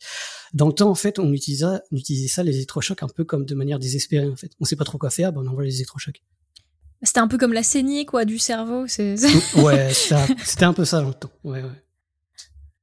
Ouais, sauf que la saignée, ça marche pas, quoi. Alors que là, ça a l'air de marcher quand même. Mais j'ai du mal à imaginer les patients une fois qu'ils ont, ont, reçu leur choc euh, électrique, euh, comment ils ressortent de l'hôpital. Quoi. C'est, je sais pas si, je, je, sais pas pourquoi j'ai, l'image de gens un peu euh, presque comme une lobotomie en fait, mais alors que c'est pas ça. Mais non, non, ils sont plus déboussolés par l'anesthésie en fait, plus qu'autre chose après. Ouais, ouais. Et l'effet de l'électrochoc, du coup, pour des gens qui sont sévèrement déprimés, ça va durer combien de temps en fait? Ça dépend des patients, j'imagine. Oh, ouais. Alors, j'ai pas trop regardé ça, mais je sais que les taux de rechute sont énormes. Quand on ah arrête, euh, quand on arrête une, genre de thérapie, de ce thérapie avec plusieurs. Euh, souvent, on, on, commence par une, une, cure en fait pour euh, vraiment drastiquement réduire les symptômes, et après on essaye de réduire petit à petit les séances. Mais il y a les taux de rechute sont énormes. Ouais. Autant que les symptômes sont drastiquement réduits en fait. Ouais, donc une fois que tu mets le, le, pied là-dedans, l'engrenage, euh, t'étais un peu voué à en avoir régulièrement, tu crois? Ou au bout d'un moment, euh, les médecins commencent à dire, bah, ça, ça marche plus ou, euh? Alors, je vais me taire là-dessus parce que j'en sais trop rien. Je sais que le taux de rechute est présent, mais après, ça, je sais pas, je vais pas regarder là-dessus. Je sais que tu t'as parlé de la stimulation magnétique transcrânienne. Je sais qu'à Lyon, il y a une dizaine d'années, euh, il y mmh. avait beaucoup de, ils cherchaient beaucoup de sujets pour tester ça. Et euh, j'ai plein d'amis qui l'avaient fait. En gros, tu sais, tu pouvais euh, t'inscrire mmh. et puis t'étais défrayé un peu. Et j'ai des amis qui l'ont fait. Et c'était assez étonnant les effets que ça avait parce qu'ils avaient donc une stimulation magnétique transcrânienne, donc avec des, je crois que c'était des électrodes. Et j'ai un ami qui me disait qu'il avait ses mains qui faisaient, qui se, qui se, qui se fermaient quand suivant certaines impulsions. Ah oui. Euh, donc je, je sais, tu vois pas exactement où ça en est, mais je sais en tout cas il y a dix ans, j'imagine que ça a évolué depuis. C'était un champ de recherche qui était euh, euh, vraiment actif et où euh, ils avaient passé l'expérimentation sur les animaux quoi. C'était déjà sur des sujets euh, oui. volontaires. Ah oui, la stimulation magnétique transcrânienne, là, oui. Bon, on, utilise même, en fait c'est le même mécanisme, le même le même outil, le même dispositif qu'on utilise aussi pour faire des sortes d'imagerie cérébrale aussi. Et en fait, c'est pas des électrodes, c'est des sortes de bobines en fait qui sont juxtaposées au cerveau, mais il y a vraiment pas contact normalement. Est-ce qu'on passe aux plantes maintenant? Est-ce qu'on fait des stimulations euh, aux plantes? Bah oui, on peut passer aux plantes. Alors, j'ai juste pas rédigé ma chronique, du coup, je vais euh, m'inspirer de l'esprit de de pour faire de l'improvisation sur euh, sur ce sujet. Et, euh, et je voulais vous parler du coup bah, de l'électricité chez les plantes. Alors j'ai quand même euh, assez creusé euh, pour savoir de quoi j'allais parler, mais finalement le, sujet était tout trouvé. ce soir je vais pas vous parler d'ampères, mais plutôt de volts, puisque je vais vous parler de potentiel électrique. Voilà, j'aime bien faire hors sujet. Euh, le potentiel électrique, c'est un sujet assez important en biologie et c'est presque littéralement ce qui alimente euh, bah, la vie en fait. Alors pour comprendre pourquoi est-ce que je dis des grands trucs comme ça, euh, il faut se souvenir de deux choses. D'une, c'est quoi la matière? On sait que chaque, enfin que la matière dans le monde vivant c'est composé de molécules et que chaque molécule a une charge électrique. Elle peut être chargée positivement, négativement, et parfois elle peut libérer des morceaux qui sont chargés ou non, ce qu'on appelle euh, des ions, qui peuvent être euh, eux aussi positifs ou négatifs. Et puis toutes ces charges, euh, bah, s'attirent, et le déplacement de ces charges, eh ben, ça génère ce qu'on appelle de l'électricité. La deuxième chose dont il faut se rappeler, c'est que dans le vivant, on est composé de briques qui sont les cellules. Et une cellule, c'est quoi? C'est un compartiment qui est séparé du monde extérieur, dans lequel s'opèrent toutes les réactions chimiques euh, qu'on pourrait inclure comme faisant partie de ce que c'est que être en vie. Donc par exemple, reproduire son information génétique, se reproduire soi-même, se nourrir, s'adapter à son environnement, euh, y réagir, bouger, etc. Donc ce compartiment doit être séparé du monde extérieur par des barrières, et dans le monde vivant, eh ben, ce sont des membranes. Donc, à l'intérieur de ces compartiments, il y a encore des sous-compartiments qui permettent de faire les différentes réactions euh, de, la vie, comme je disais, pour pas que les ingrédients se mélangent. Euh, chez la cellule eucaryote, par exemple, la cellule à noyau, c'est exactement ça qui se passe. Dans le noyau, on a de l'information génétique. Dans le compartiment qu'on appelle le réticulum endoplasmique, eh ben, on va fabriquer des protéines. Ensuite, on va les décorer dans l'appareil de Golgi, etc. Les mitochondries, elles nous permettent de produire de l'énergie en faisant de la respiration. Et puis les chloroplastes, ils permettent de faire de la photosynthèse chez les plantes et de transformer l'énergie du soleil en énergie chimique qu'on peut utiliser pour fabriquer des sucres. Bref, pour toutes ces réactions, il faut des barrières pour bien ranger les choses et éviter que les ingrédients se mélangent entre eux. Et donc, de chaque côté de ces barrières peuvent s'accumuler des charges, positives ou négatives, ce qui va créer une différence de potentiel électrique et donc ce qu'on appelle le potentiel membranaire. C'est un peu comme si on accumulait de l'eau euh, en haut d'un barrage et à des moments on peut le libérer pour amorcer des mouvements ou créer de l'énergie. Et dans les membranes, ce potentiel il peut changer brutalement euh, par un déplacement d'électrons ou d'ions euh, brutal d'un côté à l'autre de la membrane, ce qui va déclencher des réactions en chaîne de cellule en cellule et qui va permettre de diffuser des signaux rapides en réponse à des stimulus chez les organismes vivants. Ça va ça? C'est clair, parfait. Alors, du coup, je me suis un peu penchée sur l'histoire de euh, des, gens qui ont commencé à étudier ces potentiels euh, membranaires et ces potentiels d'action. Et le début de, cette discipline qu'on appelle l'électrophysiologie, qui est la mesure des signaux électriques euh, dans le vivant, ça date à peu près de la moitié du XVIIIe siècle.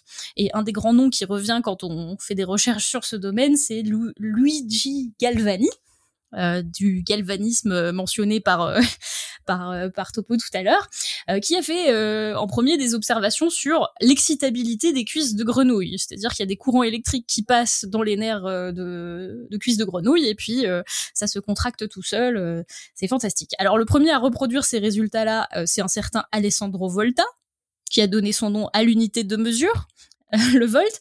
Et puis lui, il avait des hypothèses assez différentes de Galvani euh, au départ sur pourquoi est-ce qu'il y avait de l'électricité dans les cuisses de grenouilles. Euh, il a fini par euh, proposer plein de théories très originales sur comment est-ce que le courant électrique circulait et ça aboutit d'ailleurs à bah, sa théorisation et sa conception de la première pile électrique, si vous avez bien suivi les, les autres chroniques. Alors euh, très rapidement, hein, euh, ces, gens-là se sont rendus compte que la circulation d'électricité dans les organes, eh ben, c'est ce qui permet ni plus ni moins que de transmettre, d'acheminer des informations euh, le long des muscles, le long des neurones, le long des cellules sensorielles, et, et donc c'est un phénomène important. Alors Qu'est-ce qui se passe du coup euh, du côté des plantes et de la signalisation chez les plantes?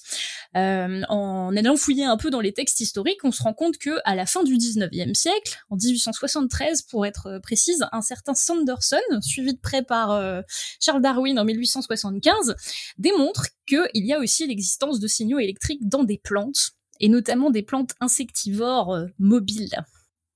Vous pensez tout de suite à quelle plante la dionée. La dionée, tout à fait. J'avais euh, oublié son nom. La dionée attrape-mouche, donc cette plante carnivore qui a une sorte de mâchoire qui se referme sur ses proies comme ça. Euh, c'est très graphique, voilà, c'est publié à la fin du 19e siècle. Il y a de l'électricité dans cette plante, incroyable. Euh, peu après ça, euh, Darwin a montré en 1880 que euh, certaines plantes qui bougent toutes seules lorsqu'elles grandissent, elles font des mouvements circulaires comme ça en grandissant. il a montré que ce phénomène-là, qu'on appelle la nutation, c'est un phénomène qui est déclenché par des signaux chimiques et donc, à cette époque-là, les biologistes se disent, eh ben c'est pratique, c'est super, les animaux, ils bougent avec des signaux électriques, et puis les plantes, elles bougent avec des signaux chimiques. C'est génial. Euh, tout est très différent, les règnes sont en ordre, euh, tout va bien dans le meilleur des mondes.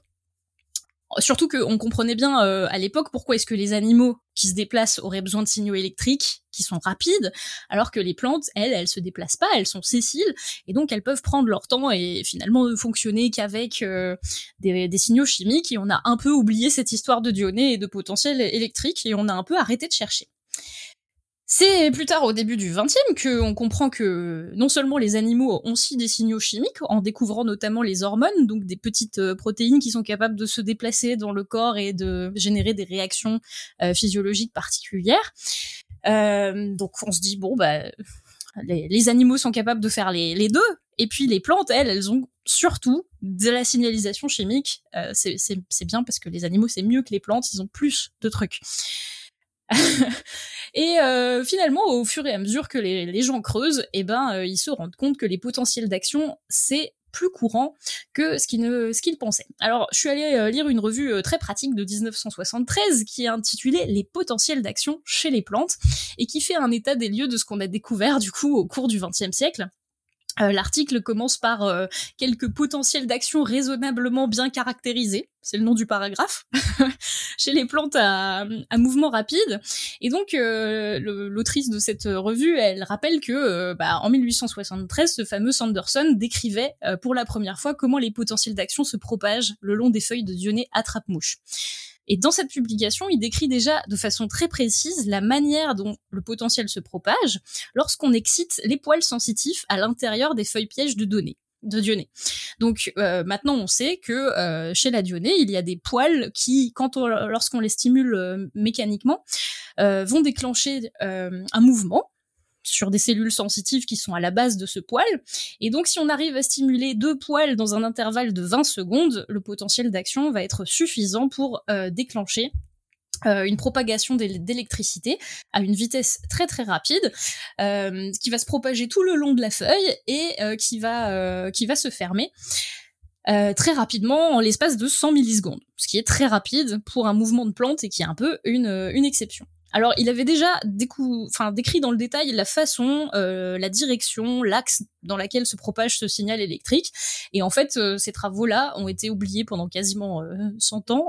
Et, tous ceux qui ont travaillé après sur la Dionée ont fait que redécrire ce que ce Sanderson avait déjà publié. Ce qui arrive souvent en biologie végétale, ça arrive souvent que les, les travaux se fassent oublier et qu'on les redécouvre 100 ans plus tard.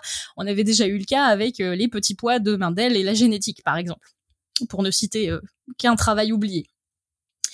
Euh, et donc, euh, bah, dans les années 70, 1970, hein, on est on est quand même un siècle plus tard, on va décrire le même phénomène chez la Drosera, une autre plante carnivore, euh, dont vous savez c'est celle qui fait des petites tentacules comme ça avec des petites gouttes collantes qui peuvent piéger euh, les, les, animaux en les attrapant. Et donc celle-ci, en se débattant, les proies vont mécaniquement déclencher un potentiel d'action qui va voyager jusqu'à la base de la tige et cette dernière va s'enrouler sur elle-même. Et ensuite, euh, d'autres tentacules vont se rapprocher, cette fois-ci par euh, chimiotactisme, donc par attraction de, de l'odeur des proies, euh, et venir s'enrouler autour pour finalement digérer la, la proie. La feuille là peut se fermer entre 3 à 15 secondes et la vitesse augmente plus le stimulus est fort. Donc si c'est une grosse proie, ça va se fermer plus vite que si c'est une petite proie. Euh, ensuite, on a décrit euh, bah, le même phénomène chez euh, Mimosa pudica. C'est cette fameuse plante sensitive que quand vous la touchez, les feuilles se referment. Celle-ci, elle n'est pas carnivore. On, pense que bah, lorsqu'elle détecte un mouvement, par exemple un insecte qui se pose sur ses feuilles, le fait de fermer ses feuilles, eh ben, c'est dissuasif et que l'insecte va s'en aller plutôt que de commencer à la mâcher. donc là, le mouvement, lorsqu'il est détecté, euh, sur les feuilles, le potentiel d'action se déclenche et il va circuler de feuille en feuille pour déclencher un changement de pression d'un organe qui s'appelle le pulvinus à la base des feuilles, euh, qui va finalement se gonfler d'eau d'un côté et se dégonfler d'eau de l'autre et euh, produire un effet de fermeture. Donc ça fonctionne un peu sur le même principe qu'un muscle mais à l'opposé. Euh, quand on contracte un muscle, on tire sur le muscle pour le contracter. Là, on va gonfler un organe d'eau comme un ballon pour déclencher un mouvement d'un côté. Ça va? C'est c'est clair comme image donc c'est des mécanismes qui sont assez impressionnants et donc euh, voilà à la fin du XXe siècle on, continue à décrire comme ça les plantes, euh, les potentiels d'action chez les plantes avec des mouvements rapides. Il y en a un autre exemple, c'est l'utriculaire. Cette fois-ci, c'est une plante carnivore, mais qui a des pièges euh, sous-marins qui fonctionnent comme des aspirateurs. Et là encore, euh, bah, le contact avec une proie va euh, déclencher la, levée en fait d'un barrage dans une capsule et, tout, l'air à l'intérieur va faire un slurp comme ça et, aspirer la proie dans l'eau. Ça aussi, c'est déclenché par un potentiel d'action et c'est très rapide, c'est quasiment instantané. On peut pas le voir à l'œil nu tellement c'est rapide. Il y en a une autre qui s'appelle Aldrovanda, c'est une espèce en voie de disparition. Aldrovanda vesiculosa. Ça ressemble un peu à une dionée, mais mélangée avec une utriculaire, c'est-à-dire que les pièges, c'est un peu comme des, mâchoires, comme chez la dionée, mais c'est aquatique. Donc c'est un piège qui est plus petit et là encore bah, le, mécanisme a été décrit de façon très exhaustive et c'est toujours un potentiel d'action qui se propage et qui déclenche la fermeture rapide de ce piège. Enfin voilà, ça c'est plutôt évident pour les plantes qui ont des mouvements rapides. Euh, elles ont euh, des potentiels d'action.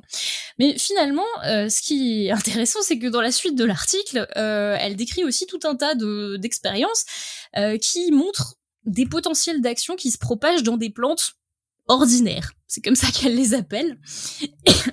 Et donc, on se rend compte que euh, bah, chez pas mal de, plantes un peu communes, on peut quand même déclencher des potentiels d'action, mais qui n'ont pas forcément pour effet un mouvement, mais une autre réaction euh, physiologique. Bon, par exemple, chez le pois, quand vous blessez le pois parce qu'un herbivore euh, l'attaque ou parce que vous froissez une feuille, par exemple, vous détectez un potentiel d'action et ça va inhiber la production d'une protéine.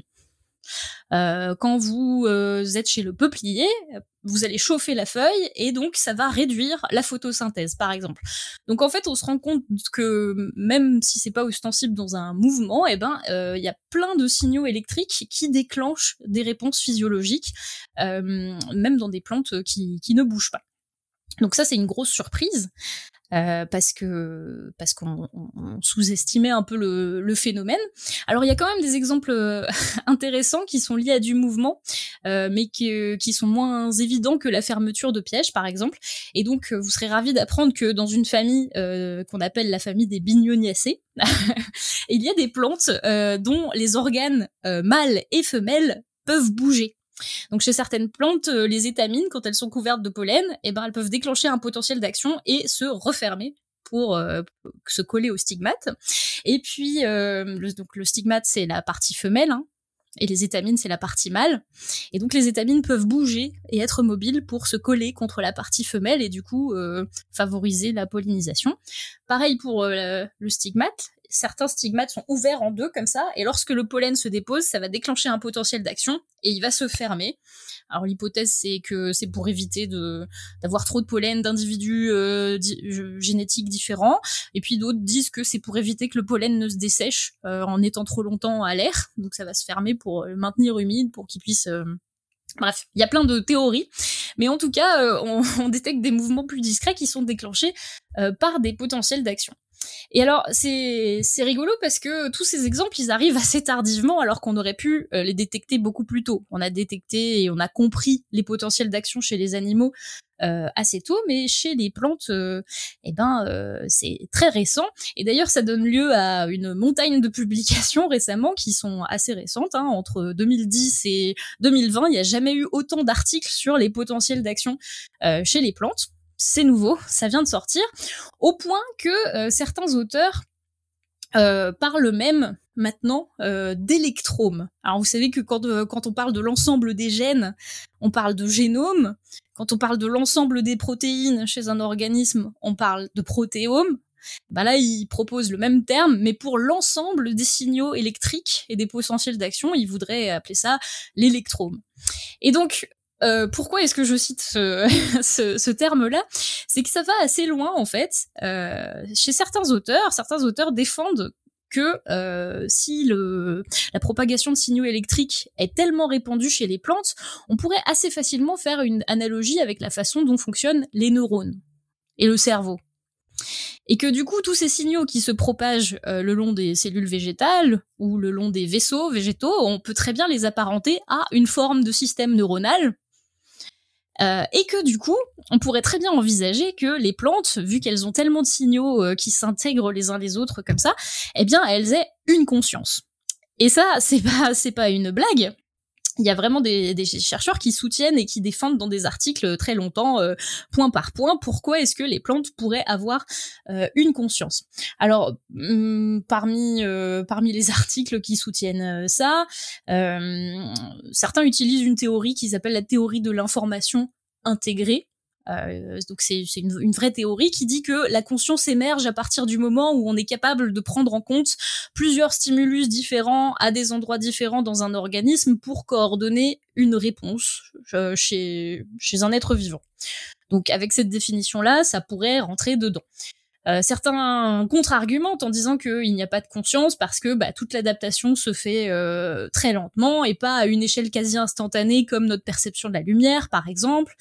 Euh, enfin voilà, c'est des débats hyper brûlants. Rien qu'en 2020, il y a un article qui est paru et qui est intitulé Debunking a Myth, le debunk du mythe, la conscience végétale.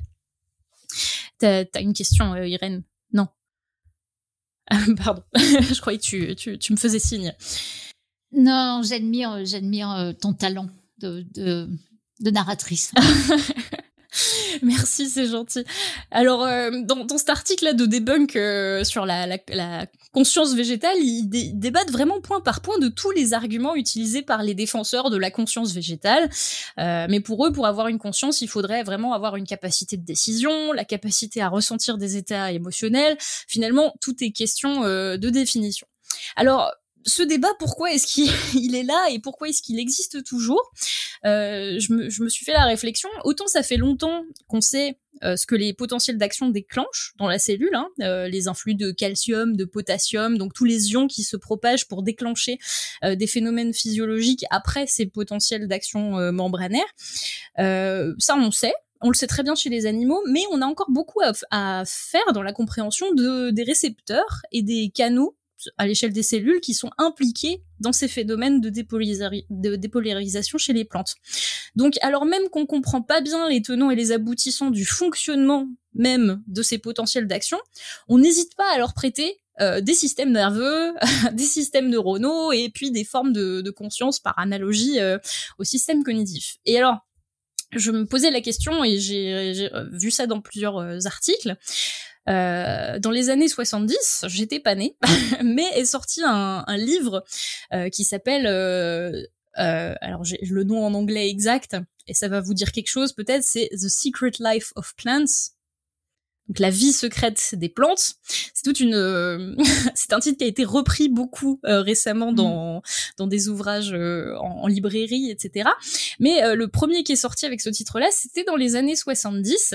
Et en fait, cet intérêt qu'il y a eu pour l'analogie entre bah, le potentiel d'action végétale et le potentiel d'action animale, et l'analogie entre bah, la circulation de l'information électrique chez les plantes et le cerveau des animaux ou le système nerveux des animaux euh, ça a fait euh, pas mal de mal puisque dans ce livre euh, les, gens n'hésitaient pas à dire que bah, en posant des électrodes sur une plante par exemple eh ben on allait pouvoir interroger des criminels puisque le signal électrique changerait et qu'on pourrait en faire un détecteur de mensonges parce que les plantes étaient capables de percevoir des scènes etc et qu'on pourrait leur faire dire la vérité devant devant une scène de crime.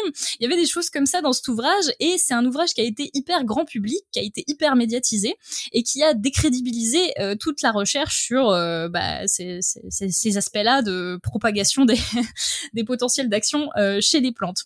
Et du coup, les, auteurs disaient que suite à ça, il y a eu un blocage et dans la communauté scientifique. Voilà, tout le monde a considéré euh, que les gens qui touchaient à ce sujet-là, eh ben c'était forcément des branquignoles. Et pareil pour les financeurs, les financeurs sont devenus très frileux tout d'un coup à financer ce genre de travail puisque ça s'assimilait euh, soudainement à de la pseudo-science. Donc c'est assez intéressant parce que euh, bah, c'est un peu une illustration de ce que historiquement des, livres euh, grand public et, qui extrapolent un peu des, résultats ou, des intérêts peuvent faire du mal à toute une discipline et mettre en retard tout un domaine de recherche alors qu'on a énormément de choses à, à comprendre euh, là-dessus. Donc euh, voilà, c'est une petite chronique, euh, un peu de, réflexion sur ce sujet. Moi, je trouve ça incroyable la proportion que ça a pu prendre au, cours de l'histoire et l'historique de cette discipline. Et ça me fascine encore de voir tout ce qu'on ne sait pas au sujet de, la signalisation euh, électrique chez les plantes. Euh, alors, est-ce que les plantes ont une conscience parce qu'elles sont partout parcourues de courants électriques euh, Le débat euh, est tellement survolté que je vous avoue, moi-même, j'en perds mes moyens. Hein. Et c'est sûrement pas cette chronique qui résoudra la question. Mais en tout cas, je me réjouis que ça redevienne un sujet et je pense que on aura beaucoup à apprendre de la compréhension de ces signaux-là chez les plantes dans les prochaines années. Bravo. Top. Ouais quand même se demander s'il y a besoin de courant électrique pour avoir conscience. Euh, oui, alors bah, c'est aussi parmi les débats. Hein. Il y en a qui, qui disent que une conscience n'aurait pas besoin d'un support, d'un support forcément électrique.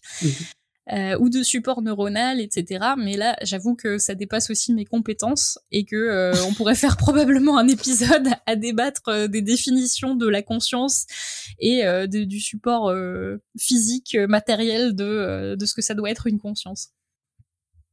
Non, mais en tout cas, c'est très intéressant ce que tu disais sur un peu l'effet de mode et l'effet de, de un peu en vogue ou pas et de l'opinion autour de ça, parce que finalement, il y a plein de champs de recherche qui sont vraiment influencés par ça. On voit par exemple les recherches qui sont faites sur euh, le placenta, euh, tout ce qui est lié aux, maladies féminines euh, qui ont été complètement oblitérées pendant pendant des moments. Tu parlais aussi de lundi, c'était quoi le le fait qu'on ne voit pas, on voit jamais les plantes.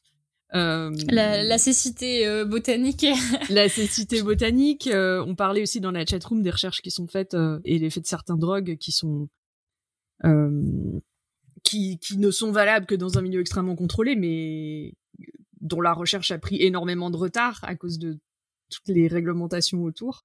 Donc, euh, enfin, c'est passionnant. Du ouais, et puis et puis il y a des chercheurs ou des comme comme a parlé Léa, euh, certains certains livres qui sont sortis, certains porteurs en fait de de ces de ces théories qui peuvent être très très charismatiques et c'est une bonne idée et parfois euh, au contraire être sulfureux et ça va dans le mur typiquement l'idée que la conscience soit un phénomène émergent, euh, c'était euh, pas mal de gens qui étaient autour de Lynn Margulis, etc., et qui ont fondé la théorie Gaïa. Bah, autant dire, c'est, c'est difficile de tirer euh, le bien de le, le, grain de livret dans, dans, dans, tout ce qui est de ce qu'il dit dans ses contacts. Et pour le LSD, je crois que c'est le même gars qui, euh, faisait l'amour avec les dauphins, tu vois. Donc oui, oui, non, non, mais exactement. Et puis, et puis, il y a eu toute une littérature parallèle aussi très pseudoscience qui a été faite sur euh, des gens qui faisaient de l'automédication avec des résultats faux et truqués. Et du coup, ça, ça vraiment laissé pas la place à l'émergence de d'études vraiment bien, bien définies sur la question. Alors, euh, moi, je me pose quand même la question, mais ça, c'est euh, vraiment mon opinion personnelle, etc. Est-ce qu'il vaut mieux que les gens pensent que euh, les plantes ont des attributs euh, totalement humains, qu'elles aient des consciences et qu'il faille les respecter au même titre que les animaux, euh, même si c'est une peut-être une méconception de ce que de la de la réalité. Donc est-ce qu'il vaut mieux qu'ils s'y intéressent parce que ils leur prêtent plus de de, de, de pouvoir ou de vertu que, que ce qu'elles n'ont réellement, ou est-ce qu'il faut bah enfin garder tout le monde euh, désenchanté en disant ben voilà vous, vous, excitez pas trop euh, c'est juste des plantes et c'est quoi juste des plantes quoi. Euh, et c'est un, un, peu ce qu'on discutait dans l'épisode avec Marc-André Sellos. En fait finalement peut-être que l'intermédiaire ce serait d'apprendre à les voir pour ce qu'elles ont de particulier même si ça a l'air moins extraordinaire que le fait qu'elles aient une conscience, quoi, mais euh, elles, fonctionnent d'une façon tellement différente euh, des animaux et en même temps par certains aspects euh, d'une façon tellement similaire que c'est peut-être déjà suffisant de s'y intéresser pour ça et qu'on n'a pas besoin de leur prêter des, des, des, vertus incroyables. L'éloge des plantes par la plantalité, je crois que c'était ça. C'est ça, l'éloge. Ce, ce, que nous disait Marc André Sellos. Et puis aussi, il faudrait renvoyer dans les notes d'émission le l'interview qu'on avait fait de François Bouteau, qui est un électrophysiologiste des plantes et qui abordait justement certaines de, certains des concepts qu'on a entendus dans ta chronique. Au-delà de ça, euh, je pense que on peut même aller dire, tu vois, il y a plein de, je veux dire, la recherche de l'origine de la vie, de la vie ailleurs sur d'autres planètes, c'est un gros sujet actuellement. Euh, juste euh, reconnaître le fait que les différentes formes de vie, elles ont enfin la conscience c'est pas forcément le truc ultime quoi. Euh, elles sont extrêmement intéressantes par tout ce qu'elles font et par les mécanismes différents qui évoluent. Tu vois rien que la photosynthèse enfin ça nous paraît hyper simple mais au final c'est assez fou comme mécanisme. Pourquoi est-ce que ce serait pas à mettre sur le même plan que la conscience? Et ensuite euh, tu vois pour tout ce qui est définition de la vie euh, comprendre ce qui se passe aussi ailleurs pas que chez les plantes d'ailleurs chez d'autres organismes qu'on considère à tort souvent comme inférieurs ça nous permet aussi de comprendre vraiment plus ce que c'est la vie et au fond euh, hiérarchiser ce qui est mieux ou valable ou pas ça n'a finalement pas tant de sens que ça.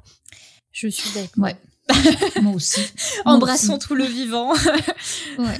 Absolument. Absolument. D'ailleurs est-ce que je peux faire un, est-ce que je peux faire un instant promo ou pas? Oui. Bah oui. Allez, go. eh ben, euh, on, on, a passé euh, une partie de cette année à écrire un livre avec euh, Agatha euh, Bazalievin, qui est déjà venue à Podcast Science, et Tania Louis. Euh, un livre qui s'appelle La Battle du Vivant et qui va sortir fin du mois d'octobre, euh, où on parle justement de tout ce que les êtres vivants font de formidable euh, pour les mettre tous sur un pied d'égalité parce qu'ils font tous les choses très bien à leur manière. La preuve, ils sont toujours là et ils existent toujours, c'est donc qu'ils doivent fonctionner. Euh, donc, donc on aura sûrement un épisode de podcast science pour la sortie du livre euh, mais on vous annonce déjà ça parce qu'on a travaillé dur dessus et qu'on est très fiers. Voilà. Et vous allez venir en parler d'ailleurs plus tard dans l'année. Oui, plus tard dans l'année, il y aura, il y aura un épisode. Mais voilà, je, je l'annonce en avant-première puisque euh, bah, c'est enfin en ligne que la sortie euh, euh, prochaine est annoncée. Voilà. Ah, bien hâte de lire ça en tout cas. Mm. Avant-première podcast, scoop. ouais. Avec sur la couverture une dionée. Avec sur la couverture une dionée, une dionée. Ah. Voilà. Bon, je, je, je, je peux dire, parce qu'on est entre nous, que la couverture, on l'a pas choisie. L'intérieur est vachement mieux. Alors, ouvrez. Euh, quand vous aurez le livre euh, devant vous, ouvrez. Il y a des illustrations incroyables. Pour, la, pour la science à contre-pied. Euh. Il n'y a pas de souci. Eh ben, félicitations pour le livre. ouais, bravo. Oui, ouais. Bien hâte. Bien hâte de l'avoir entre les mains. Mm. Bravo pour mettre tous les êtres vivants sur un même pied d'égalité. Exactement. Mais il y en a un qui est plus conscient que les autres. Que tout le monde. C'est la citation de notre émission. Oh oui Quelqu'un veut la lire? Oui, non, toi, vas-y. Je la lis? Vas-y. Ouais. Alors, le monde est composé de flèches et de molécules et d'électricité. Comme le Big Bang, tu vois. Et tout ça, ensemble, ça forme l'univers. Phrase qu'aurait exprimé donc le meilleur Jean-Claude Van Damme. Bravo. C'est parfait. Je pense qu'on peut méditer longtemps sur le sujet. Quelle profondeur. Que ferions-nous sans Jean-Claude? Mais... Le plus conscient des êtres vivants, du coup. Et donc, du coup, je vous propose de conclure là-dessus. Merci à tous pour euh, toute votre petite chronique électrique. Merci aussi à vous, euh, auditeurs, de nous avoir suivis et de nous avoir aussi retrouvés ici, branchés en live. On perd rien pour attendre, on coupe tout de suite le jus. Rendez-vous au prochain épisode, et en attendant, que servir la science soit votre joie.